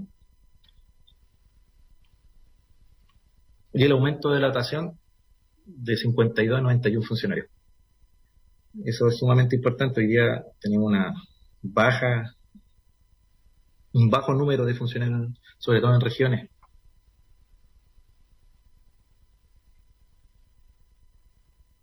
Señora Presidenta, hoy día el INDEP ha estado en boca de todo. Y le quiero decir que el instituto no puede seguir funcionando bajo la modalidad FAP. Los funcionarios no pueden seguir recibiendo presiones políticas de los mal llamados dirigentes para la obtención de subsidios. Se debe acabar con esta mala práctica. Hoy día no se le puede dar un concurso, un beneficio al dirigente que golpea más fuerte y que es avalado por un actor político, sea esto gobernador, diputado, senador, alcalde. Eso no puede, no puede, señora presidenta, seguir pasando. Eso va a costar quitar ese, ese mal, va a costar, pero se debe de trabajar. Y ustedes son los llamados a no seguir con esas malas prácticas. Señora Presidenta, hay que dar el valor que se merece la cultura de la pesca artesanal. Se le debe dar. Y el trabajo que realizan ustedes debe ser sin intereses mezquinos. Y que no solo busquen un rédito político. Háganlo porque les interesa la cultura de la pesca artesanal. No porque le genera un voto, sino porque les interesa. No es posible que hoy día, después de casi tres años y casi un año que hayamos tratado de poder presentar en esta institución, en esta comisión, recién se nos reciban. Eso significa que de la clase política no le interesa esta institución, no le interesa, porque si no ya le hubiesen puesto un poco más de atención. Y señora presidenta, me gustaría, antes de terminar mi exposición, decir unas palabras a mis compañeras y compañeros. Hoy hemos estado en el ojo del huracán, y esto por un mal diseño estructural de la institución, y otra por un paupérrimo liderazgo de la autoridad sectorial, que viene desde el ministro de Economía, que es nuestro principal director político. Cabe recordar que venimos saliendo o estamos en el final de una pandemia. El, el instituto no es sin ustedes, yo en este espacio hoy día quiero agradecerles el compromiso que han tenido.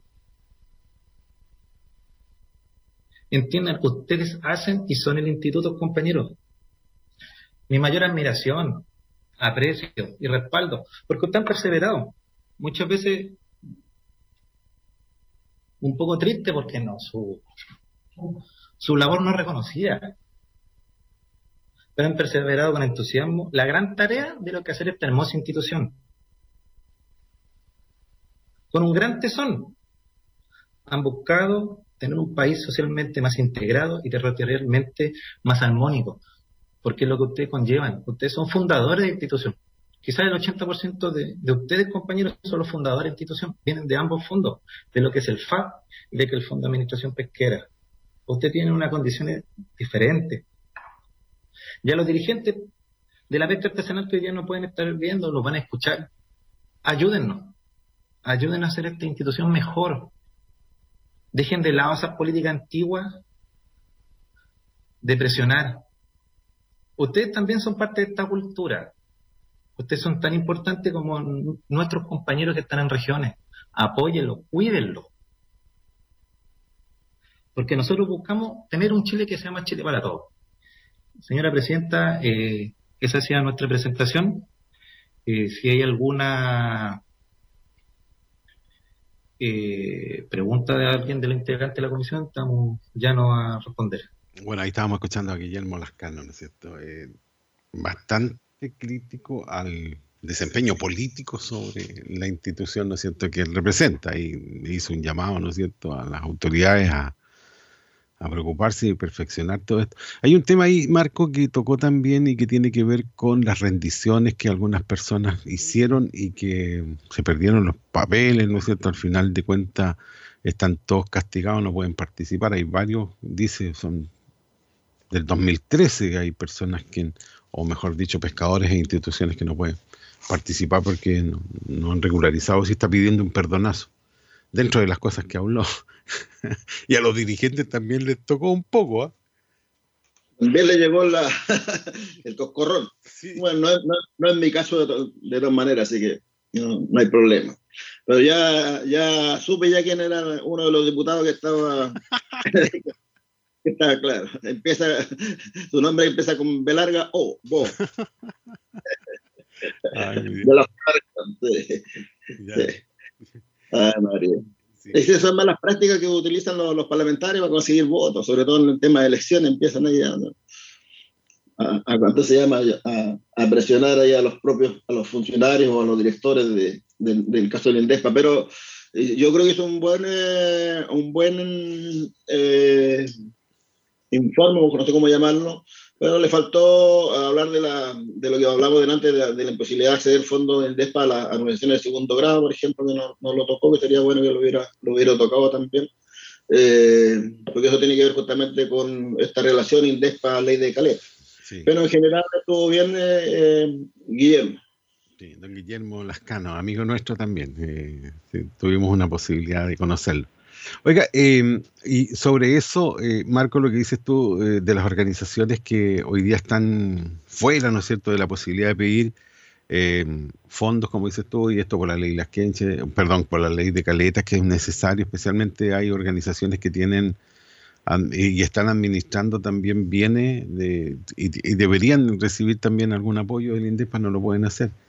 Y eh, como le decíamos al inicio, don Rabindranath Quinteros Lara, cuando era senador, ¿no es cierto? Recordemos de que no fue reelecto en el cargo, quedó reemplazado por don Fidel Espinosa, si no me equivoco, pero él hizo ahí una lectura de un proyecto en la comisión. ley aclar- ¿Ah? sí, ¿Ah? ley aclaratoria. Ley ley- aclaratoria. Claro, una Sí. ley aclaratoria. Lo vamos a escuchar porque este es un recuerdo, aunque no tan viejo en el tiempo, porque esto fue, si no me equivoco, en, en enero de, de este año. No, fue el año pasado, pero en enero de este año pasó a segundo trámite constitucional a la Cámara, a la, Cámara- a la Comisión de la, a la Comisión de Pesca de la Cámara. Y ahí, desde ahí que no se, ha, no se ha tocado. ¿Por qué no se ha tocado? Porque hubo promesa de que iba a salir un reglamento donde se iba a hacer cargo de eso. Pero yo creo que hay que asegurar el chancho nomás y, hacer, y, y- y- seguir tramitando este proyecto aclaratorio. Claro, vamos a escuchar lo que decía, y él, don Rabindranath Quinteros Lara, hace lectura justamente de este proyecto. El proyecto que estamos viendo hoy día, tal como dijo el secretario, es una moción de los parlamentarios Quintero, Lizalde, Puy y Sandoval, que interpreta el artículo 11 de la ley 21.069 que crea el Instituto Nacional de Desarrollo Sustentable de la Pesca Artesanal y de la Agricultura. Voy a, a- para ser más rápido, voy a leer la ley 21.069 que creó el Instituto Nacional de Desarrollo Sustentable de la Pesca Artesanal y Agricultura de Pequeña Escala, INDESPA, y definió que su objetivo principal sería fomentar y promover el desarrollo de la pesca artesanal de la acuicultura de pequeña escala y sus beneficiarios. Dentro de sus atribuciones, la ley contempla contribuir a mejorar la capacidad productiva y comercial de estos sectores, fomentar su diversidad productiva, desarrollar obras de infraestructura y contribuir al desarrollo de las caletas, facilitar su acceso al crédito para financiar proyectos productivos, proporcionar asistencia técnica y capacitación y financiar aportes no reembolsables para estos mismos proyectos o en casos de emergencia. Todo esto en el marco de la sustentabilidad de los recursos hidrobiológicos y promoviendo la inclusión y la equidad de género. Estas atribuciones las debe ejecutar directamente en coordinación con otros órganos del Estado o celebrando los convenios de colaboración con personas naturales o jurídicas, públicas o privadas, que sean necesarios para el cumplimiento de sus fines. Ahora bien, el artículo 11 de la ley señala que sólo podrán ser beneficiarios de las acciones o prestaciones del INDESPA los pescadores artesanales con inscripción vigente en el registro pesquero artesanal, los acuicultores de pequeña escala con inscripción vigente en el registro que llevará a pesca y las organizaciones o personas jurídicas conformadas exclusivamente por pescadores artesanales o, acuicultores de pequeña escala legalmente constituidas. Todos los beneficiarios deben cumplir con los requisitos, criterios y procedimientos que fije el reglamento establecido en el artículo 5. Si bien dicho reglamento aún no ha sido dictado, las organizaciones de pescadores artesanales han manifestado su preocupación debido a que en los diversos programas que impulsa INDESPA se les ha indicado que solo podrían postular entidades de primer nivel, es decir, excluyendo federaciones o confederaciones de pescadores artesanales. Cabe señalar que históricamente las organizaciones de pescadores artesanales han adoptado distintas formas jurídicas y no tienen un estatuto único.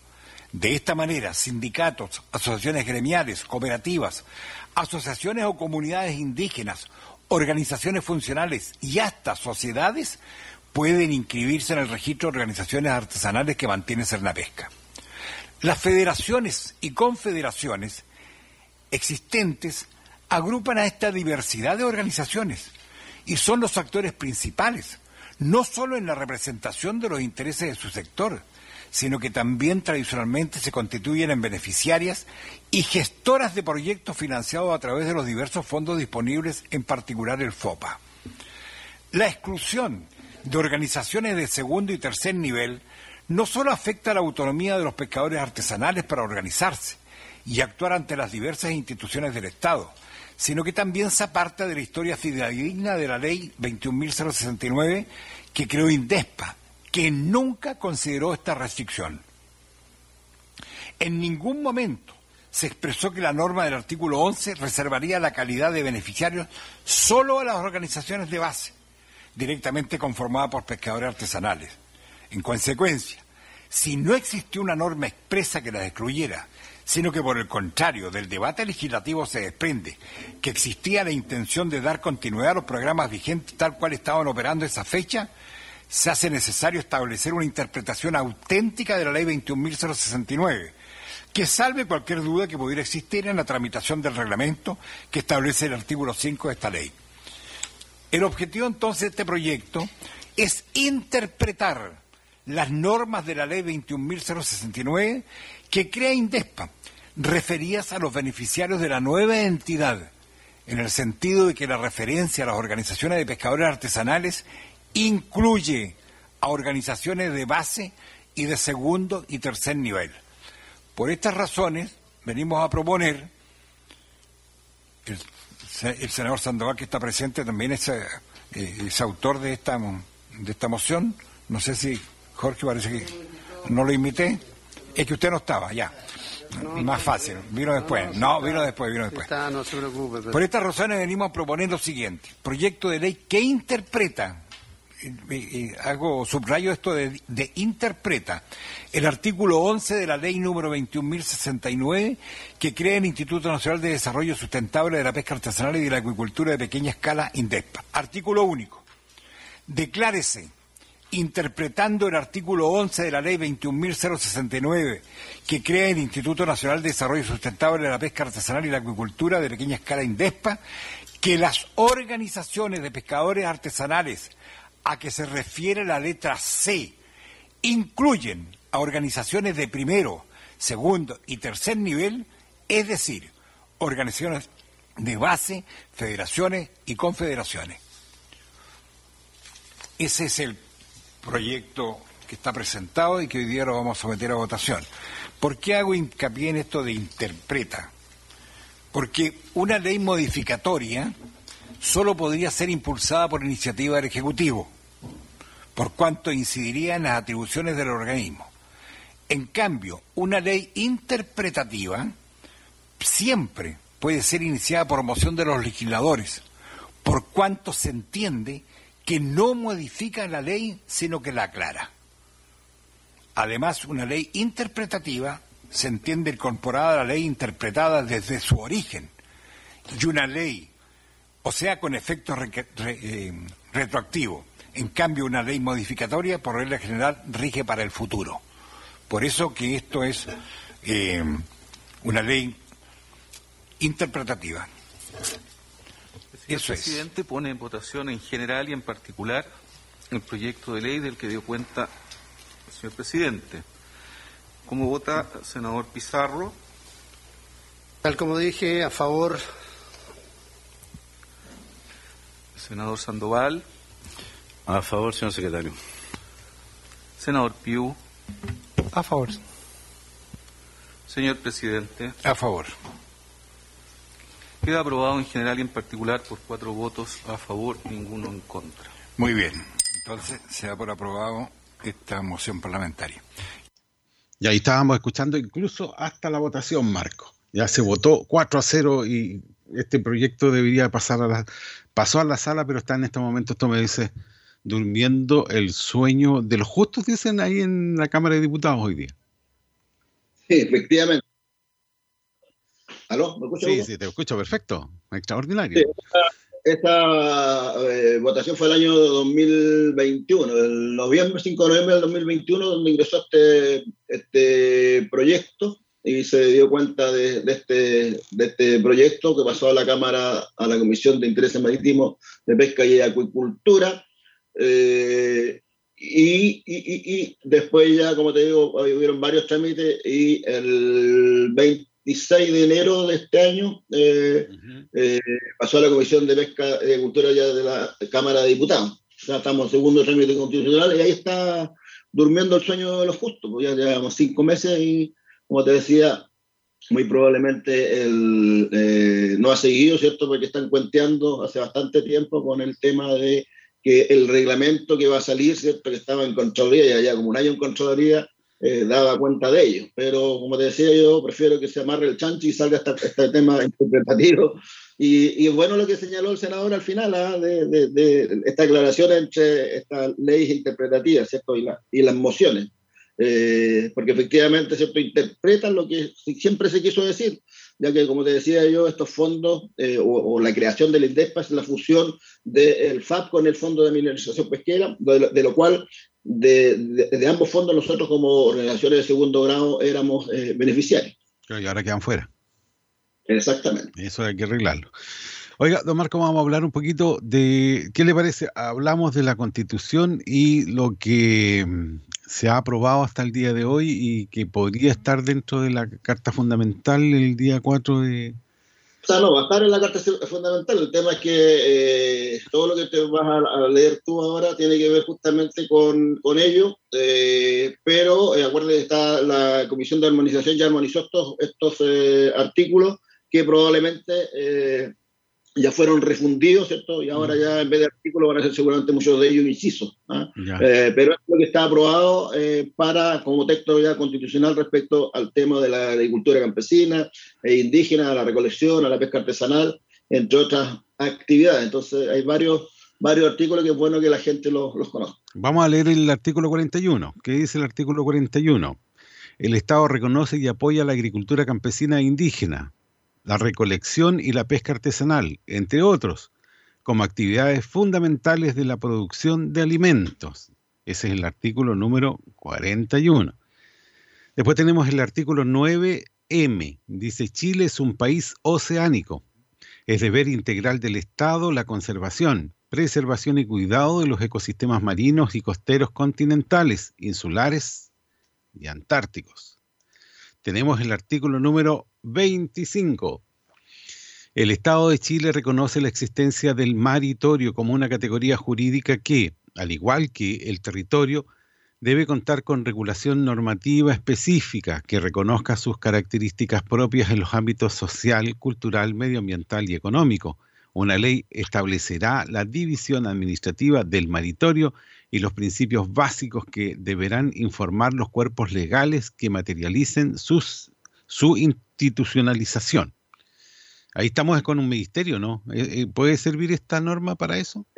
Esto es justamente lo que te decía, pues ahí, ahí caía la norma hasta trans- eh, transitoria, eh, que lamentablemente hasta lo que yo tengo entendido, porque estaba escuchando, las, eh, han, han quedado fuera. ¿ah? Justamente la norma transitoria debería decir eh, en cuánto tiempo se eh, debiera estar esta, esta, esta categoría jurídica, ¿cierto? O esta regulación normativa específica para, para, el, para el tema del meritorio. Claro, dice Que no- la institucionalización.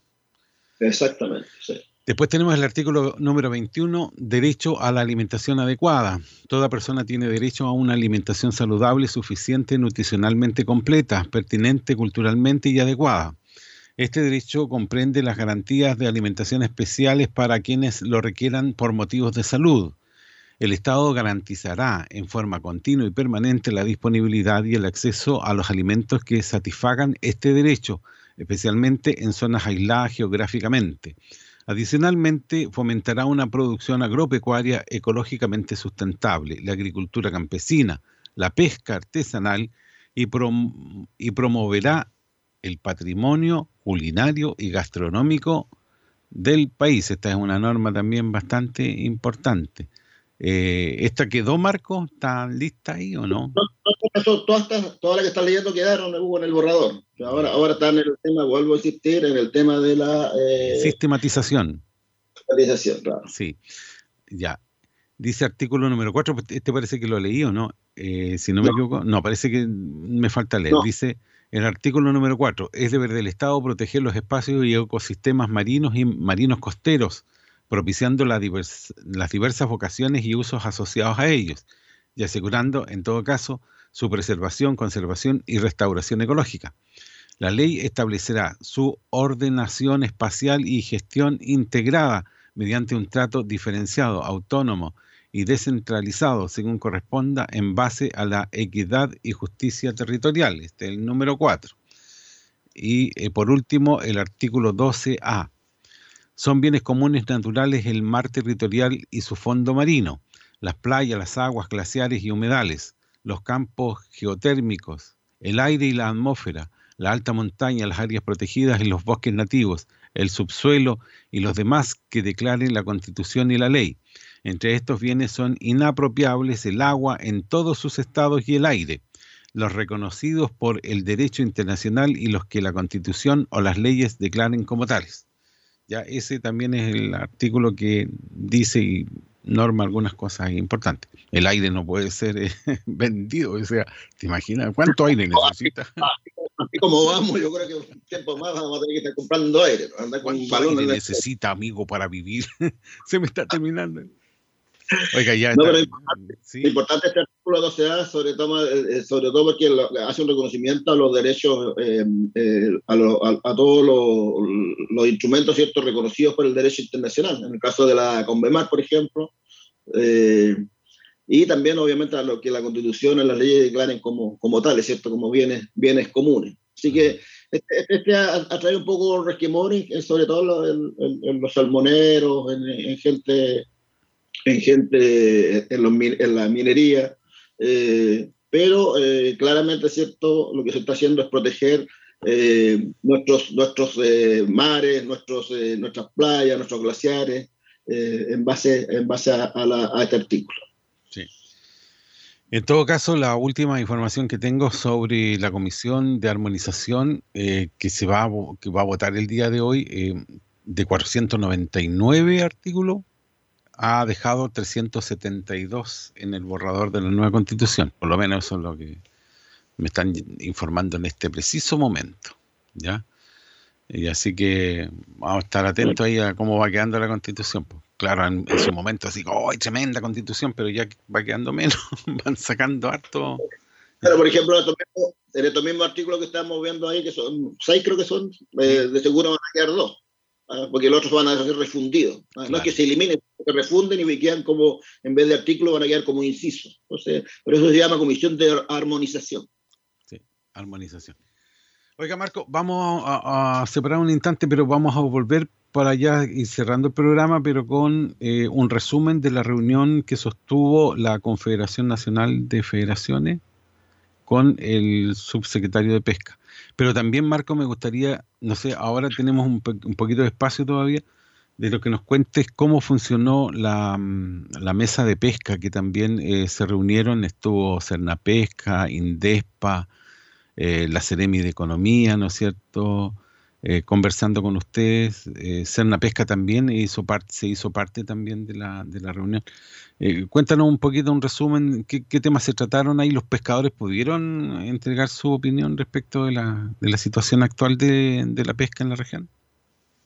Ok, vamos a un, a un alto y volvemos. Vamos a un alto y luego estaremos entregando esa información. Signos y síntomas del coronavirus. Fiebre sobre 38 grados, tos seca, dificultad para respirar. Si no se tratan a tiempo los síntomas, estos pueden agravarse. Por eso, si presentas alguno de estos síntomas, dirígete al servicio de urgencia más cercano. Si tienes dudas, ingresa a gov.cl, minsal.cl o llama a Salud Responde al 600 360 7777. Plan de acción de coronavirus. Ministerio de Salud, Gobierno de Chile.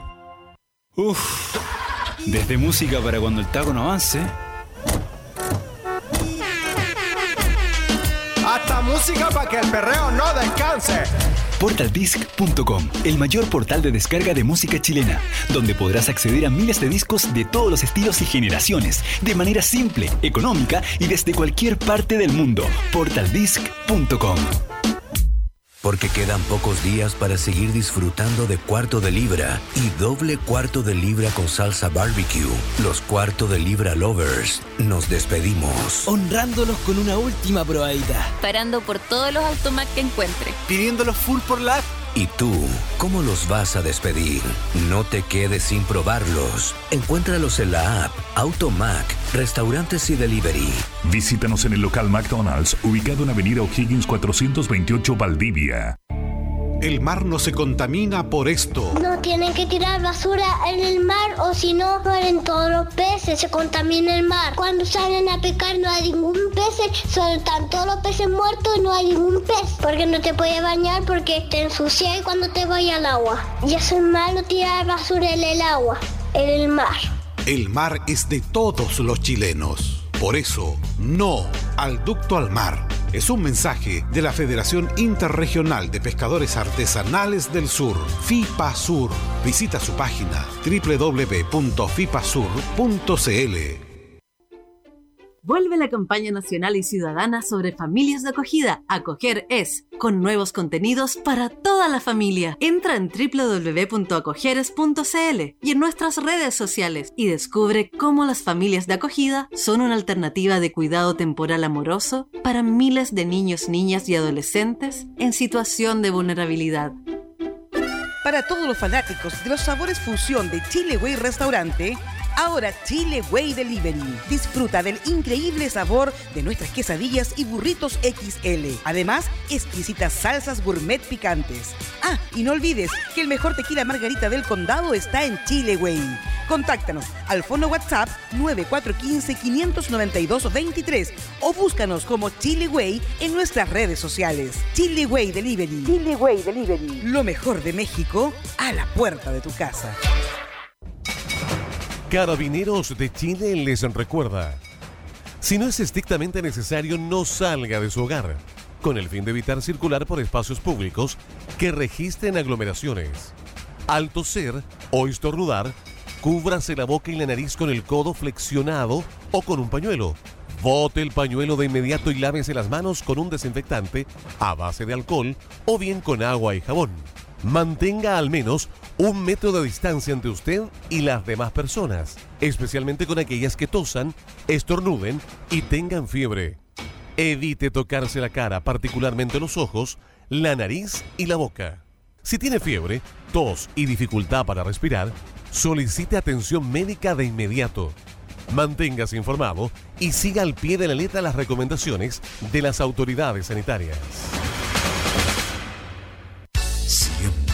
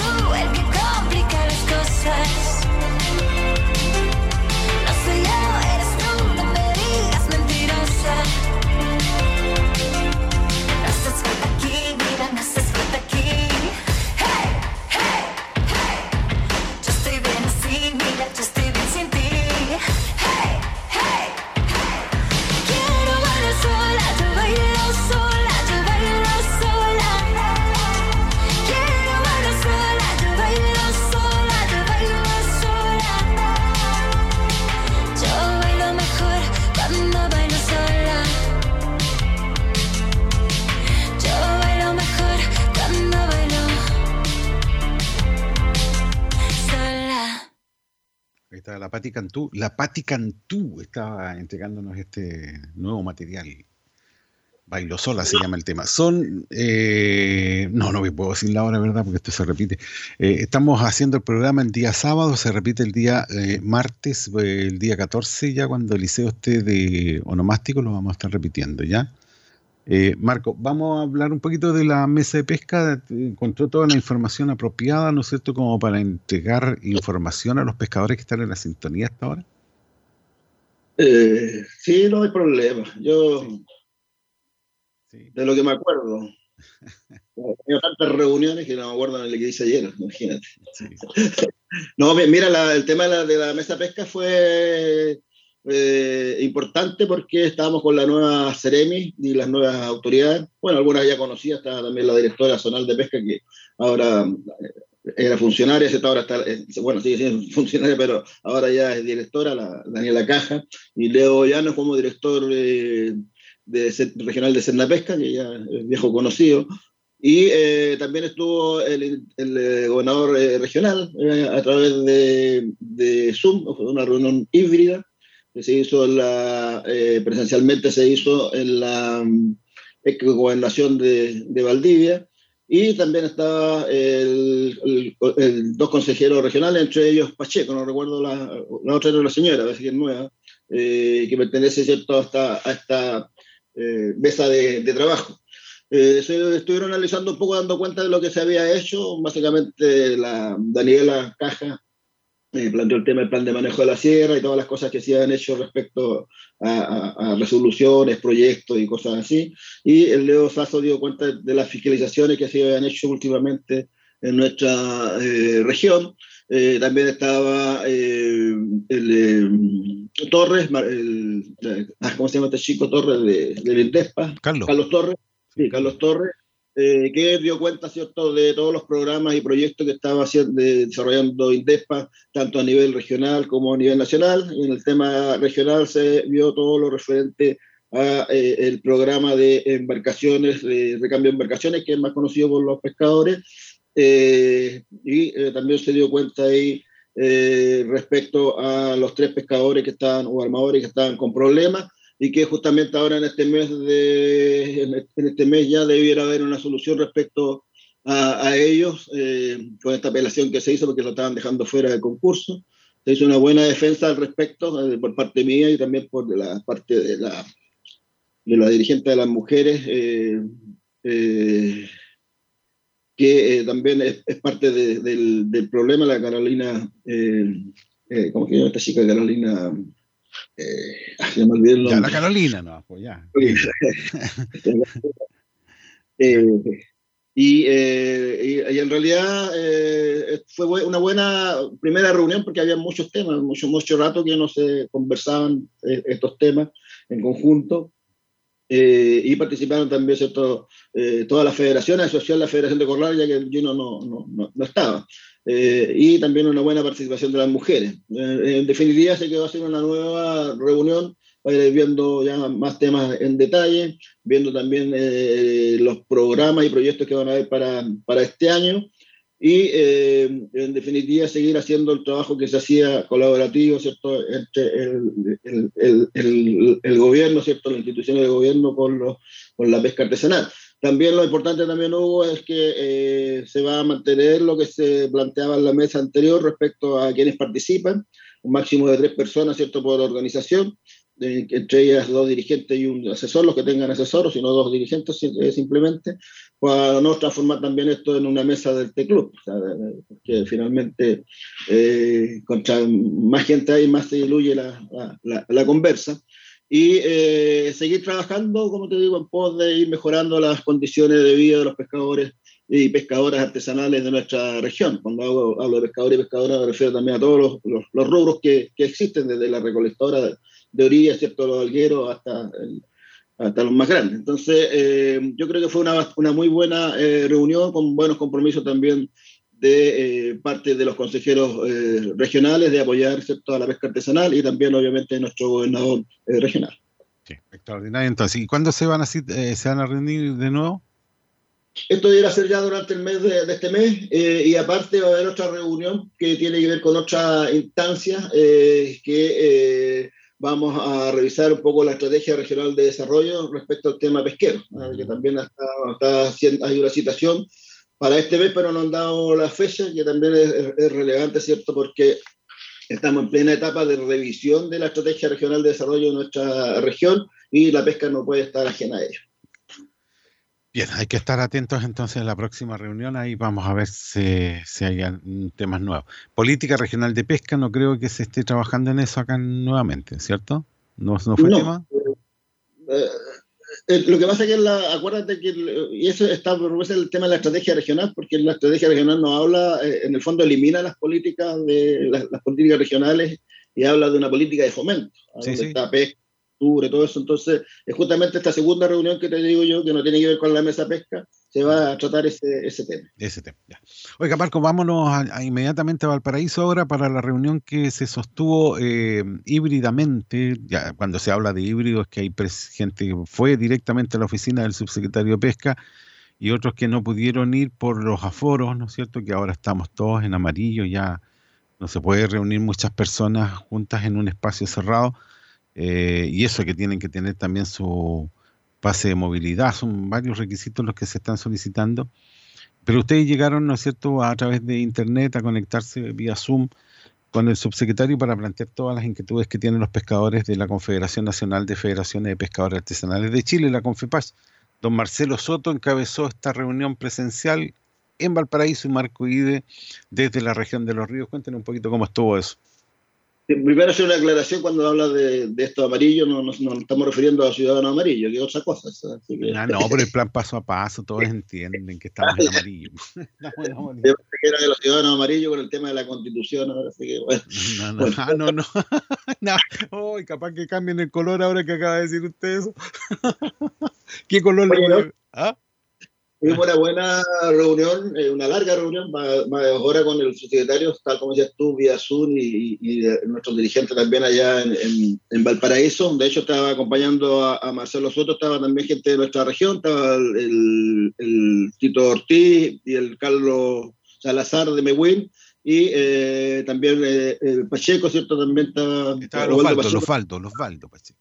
Osvaldo Pacheco. Sí. Sí. Osvaldo Pacheco de, la, de los cerqueros también estaba presencial y el resto de dirigentes estábamos eh, en, en las regiones. A los que no nos dieron permiso la señora, obligado a hacerlo por y ahí usted está en esa línea, en esa lista. Soy, soy manduqueado, te lo digo, por honor. Sí. No como usted que lo niega. Bueno. Mira, eh, esta en el fondo era una segunda reunión que habíamos sostenido con el eh, Subpesca como con FEPAS, la otra fue en Puerto Montt, que lamentablemente no fui ahí y no hubo, la, no hubo, no hubo híbrido ahí, sino que no, solamente presencial. Pero eh, lo, lo, los temas que se abordaron eh, básicamente el tema de la, de la, nueva ley que tú hablabas de que había anunciado el presidente Boris, la nueva ley de pesca, pero no quedó claro, como te decía, eh, si va a ser una, una, nueva ley general de pesca o va a ser solamente la, una, una, ley que reemplace a la, a, a la ley Longueira. Eh, también todos los, eh, los eh, leyes que existen en el Congreso, yo di una cuenta, le di una cuenta al secretario ¿cierto? de todas las leyes que estaban ahí, como lo dice acá en el programa, que están en tramitación, para ver qué va a pasar con eso. También se va a hacer una, una vuelta a ello. Hay programas interesantes, como una ley que se comprometió a ver, que fue presentada por la diputada, diputada diputada en ese entonces, la eh, Clemira Pacheco, con la cual estaba conversando estos, estos días, ella, no es diputada, pero presentó un proyecto en la, en la línea de, eh, la desaparecido de la pesca artesanal, el tema que es súper eh, eh, relevante, que modifica el Código Civil en materia de, de, tramitación de muerte presunta de personas desaparecidas en el mar durante faenas de, de pesca pero eh, también hay otro, hay, hay, otro, un segundo proyecto de ley que, que más, que es anterior también, presentado por el senador Bianchi el año 2016, eh, perdón, el 2006. ¿eh? Este otro creo que, el, creo que el de 2016, la de la Clemira, eh, y que también iba por la misma onda de modificar el artículo 81 del Código, eh, del Código Civil en algunos, en algunos puntos, de los, de los nueve puntos que tiene este artículo del Código Civil. Eh, que básicamente tiene que ver, ¿cierto?, con eh, que eh, el, el, tema de los, de los meses que señala la, la, esa, ese artículo respecto a, al desaparecimiento, ¿cierto?, que dice agregar, por ejemplo, sin que sea necesario que hayan recurrido a lo menos cinco años desde la ocurrencia del hecho. O sea, el, ese artículo habla, ¿cierto?, que después de cinco años, ¿cierto?, se puede ya dar por, por fallecido y eh, también otras cosas que son eh, importantes eh, que se están modificando en esa, en esa línea, en este artículo del Código Civil. Lamentablemente, el primer, el, el primer proyecto presentado por el senador Bianchi ya está, pasó solamente de, a la Comisión de Constitución, Legislación, Justicia y Reglamento de la época y fue archivado y el de la Clemira todavía está en proceso y también está en la misma comisión, Hugo, y de ahí no se ha movido. De ahí no se movido. Entonces lo que eh, planteamos al, al Suspesca, que a él también le interesó, de poder revivir esto y lo que tenemos que hacer es conversar con algunos parlamentarios. Yo me comprometí a conversar con la, con la, con la diputada eh, Bravo de nuestra región a fin de eh, poder ver, eh, darle vida nuevamente a, esta, a, este, a este proyecto de ley. Eh, y eh, con Clemira hemos estado conversando, ya el lunes ya me va a indicar en qué, en qué está realmente este, este proyecto y cuáles son las, las fórmulas ¿cierto? de poder eh, revivirlo ¿cierto? para que eh, el secretario de Pesca también pueda a, apoyarlo y pueda servir ¿cierto? para ir mejorando estas tramitaciones por muerte presunta ¿cierto? que son tan complicadas. Sí. Bueno, y otro de los temas que también se trató, Marco, tiene que ver con el seguro de vida. Ahí lo planteó un pescador de Mehuín también, eh, porque él considera que esta es plata perdida la que se está entregando, ¿no es cierto?, a la institución aseguradora, ya que siempre todo persona, todo ser humano le deja la, de latir su, su corazón y se muere, ¿ya? Y en estos casos ahí eh, el seguro no cubre justamente estos accidentes en, en el mar y siempre salen para atrás los pescadores artesanales cuando quieren cobrar su seguro, eso lo planteó y el subsecretario también tomó mucha atención a esto. Ahora yo no sé de qué manera se podía regular. ¿Quién tendría mira, el seguro? Mira, mira, lo que te está planteando es, es, modificar eso. De hecho, la conferencia está planteando hacer una especie de caja eh, no sé cómo llamarla, pongámosle caja, ¿no? aseguradora, no sé cómo llamarla, pero que, el, ¿por, qué, por qué pasa con los seguros normalmente? O, siempre pasa, eh, los seguros son anuales. En el fondo, un seguro de vida es una apuesta entre tú y la empresa, donde tú dices, yo me voy a morir, ¿cierto? Y voy a asegurar con una platita que usted me dé.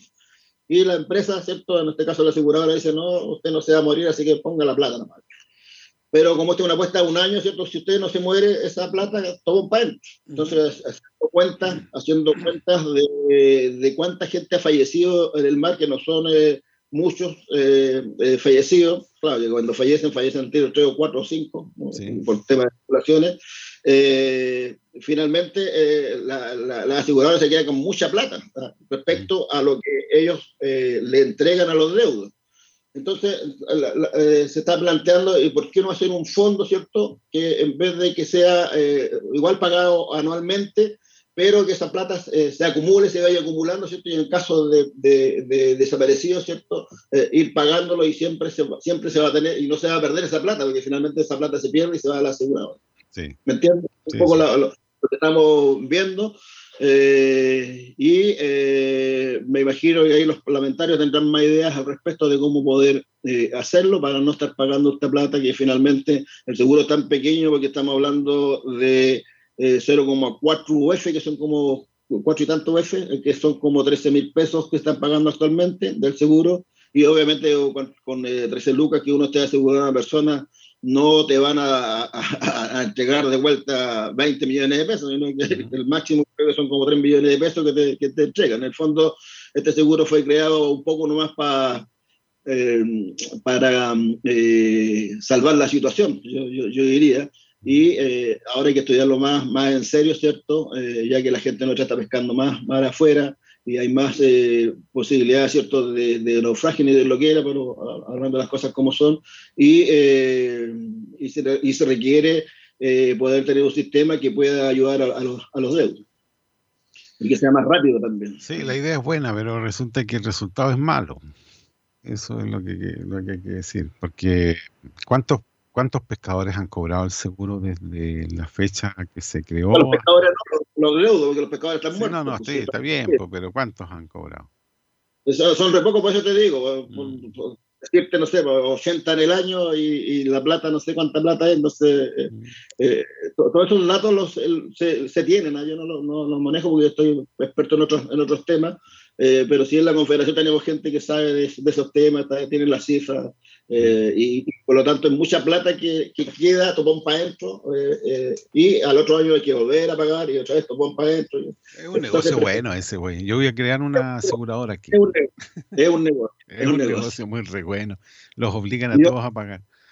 Exactamente. Y otros temas que vimos fue el tema del bodegaje, el salmón chino también, de, cómo, de cómo poder eh, eh, lograr ¿cierto? que eh, puede capturar este salmón chino que se captura uh, incidentalmente porque los viejos van a pescar sierra y sale salmón. Sí. Eh, el tema de los reemplazos también, el tema de valor agregado, de la reineta también hablamos harto, de eh, la ley bentónica, ¿cierto? De eh, la ley de caleta y sus complejidades, que esto lo estuvimos viendo, el tema del INDESPA, el tema de la, de la, de la inclusión de género, de, la, de las caducidades y eh, de la ley de, de desplazamiento de tripulantes en todo el territorio eh, nacional. Que, entonces ahí está un poco la duda, Hugo, porque hay muchos proyectos de ley que están caminando en el, en el Congreso. Entonces eh, la, la, pregunta es, ¿se va a presentar, eh, eh, creo que en septiembre, un proyecto, un nuevo proyecto de ley, pero vamos a abordar también todos estos, estos temas que están ya en, en proyectos de ley presentados en el, en el Congreso? ¿O eh, o son cosas aparte de lo que está presentado en el Congreso, y si es así, ¿qué vamos a hacer con estos eh, más de 70 proyectos que todavía están en el Congreso y que duermen el, el, el, sueño de lo justo o de lo injusto? Bueno, próxima reunión, el subsecretario se, se, refirió también a lo que decías tú sobre el cambio de ley dentro de las cosas que señaló que va a recorrer el país y no va a ser algo que se va a hacer en las oficinas de Valparaíso, sino que se va a hacer conversado con todo eh, y que no va a escuchar a todos en otras palabras. Todo el mundo va a tener la posibilidad de, de aportar ideas. Sí, lo que pasa es que el, eh, es bueno que recorra porque ahí se va a dar cuenta que, eh, y yo se lo dije, así como está el dicho que Santiago, y que nosotros lo hemos cambiado, la región metropolitana no es Chile, en el caso de la pesca artesanal, la octava región no es la pesca artesanal de Chile. Eso lo dije con todas letras y le dije por qué, porque tiene la mayor cantidad de flota cerquera, tiene la mayor cantidad de flota reinetera, tiene la mayor cantidad de flota eh, jiviera, eh, y obviamente los desembarques son bastante altos los que, que ellos, que ellos tienen, y eh, lo único que ellos quieren es eh, pasar a otras regiones a pescar. ¿ah? pero las otras regiones no queremos que vengan a pescar acá. Entonces, eh, por eso es importante que él pueda eh, ir a cada una de las regiones, porque ahí la mayoría de las regiones le va a decir lo mismo que estoy diciéndole yo, oiga, cada uno en su región. Aquí la reineta, de la reineta es una, cierto, una, es una pesquería, eh, ¿cómo le llama esta pesquería? Migratoria, altamente migratoria, efectivamente en los libros, pero Chile no está declarada migratoria, eso lo hemos dicho y lo hemos decir hasta el cansancio en nuestro, en nuestro programa.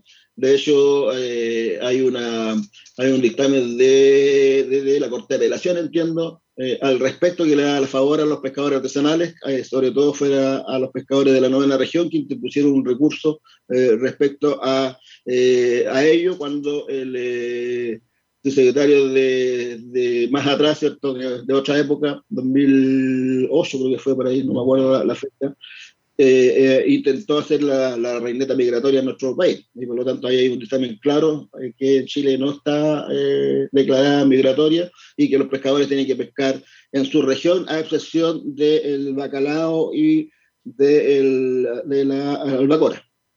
El resto todo en su, región. Eh, sus regiones nomás. Todos tienen que pescar en sus regiones. Oiga, don Marco, estamos ya llegando al fin del programa. Un programa bastante extenso. A lo presidente, eh, que nadie se vista con ropa ajena.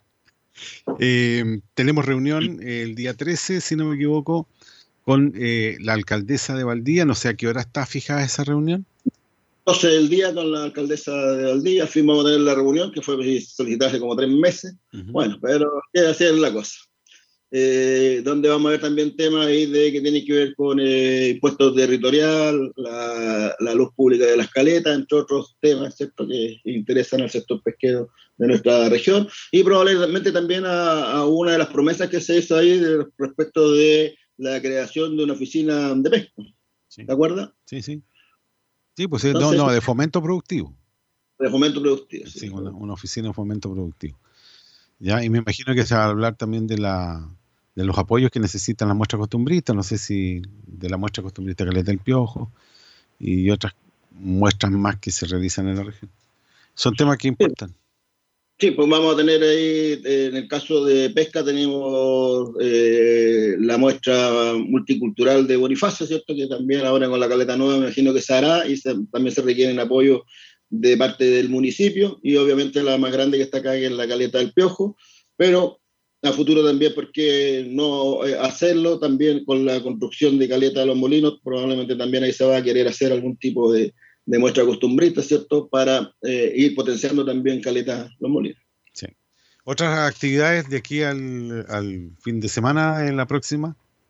Estamos pidiendo algunas reuniones que por eh, vía lobby a, los presidentes de la Cámara de, Senado, del, presidente del Senado y de la Cámara de Diputados.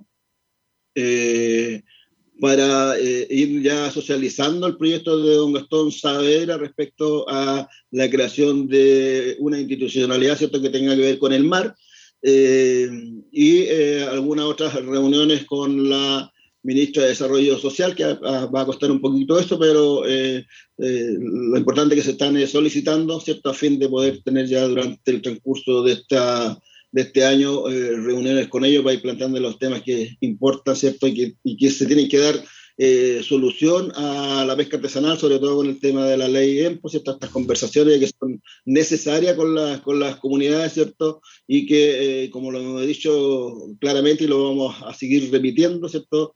Que aquí tiene que haber acuerdo porque los beneficiarios son distintos y por lo tanto no tiene sentido, ¿cierto? No desafectar un sector que corresponde a una caleta de pescadores artesanales. ¿Y esto para qué, don Marco? Para que nadie se vista con ropa ajena, don Hugo. ¿Quedó clarito?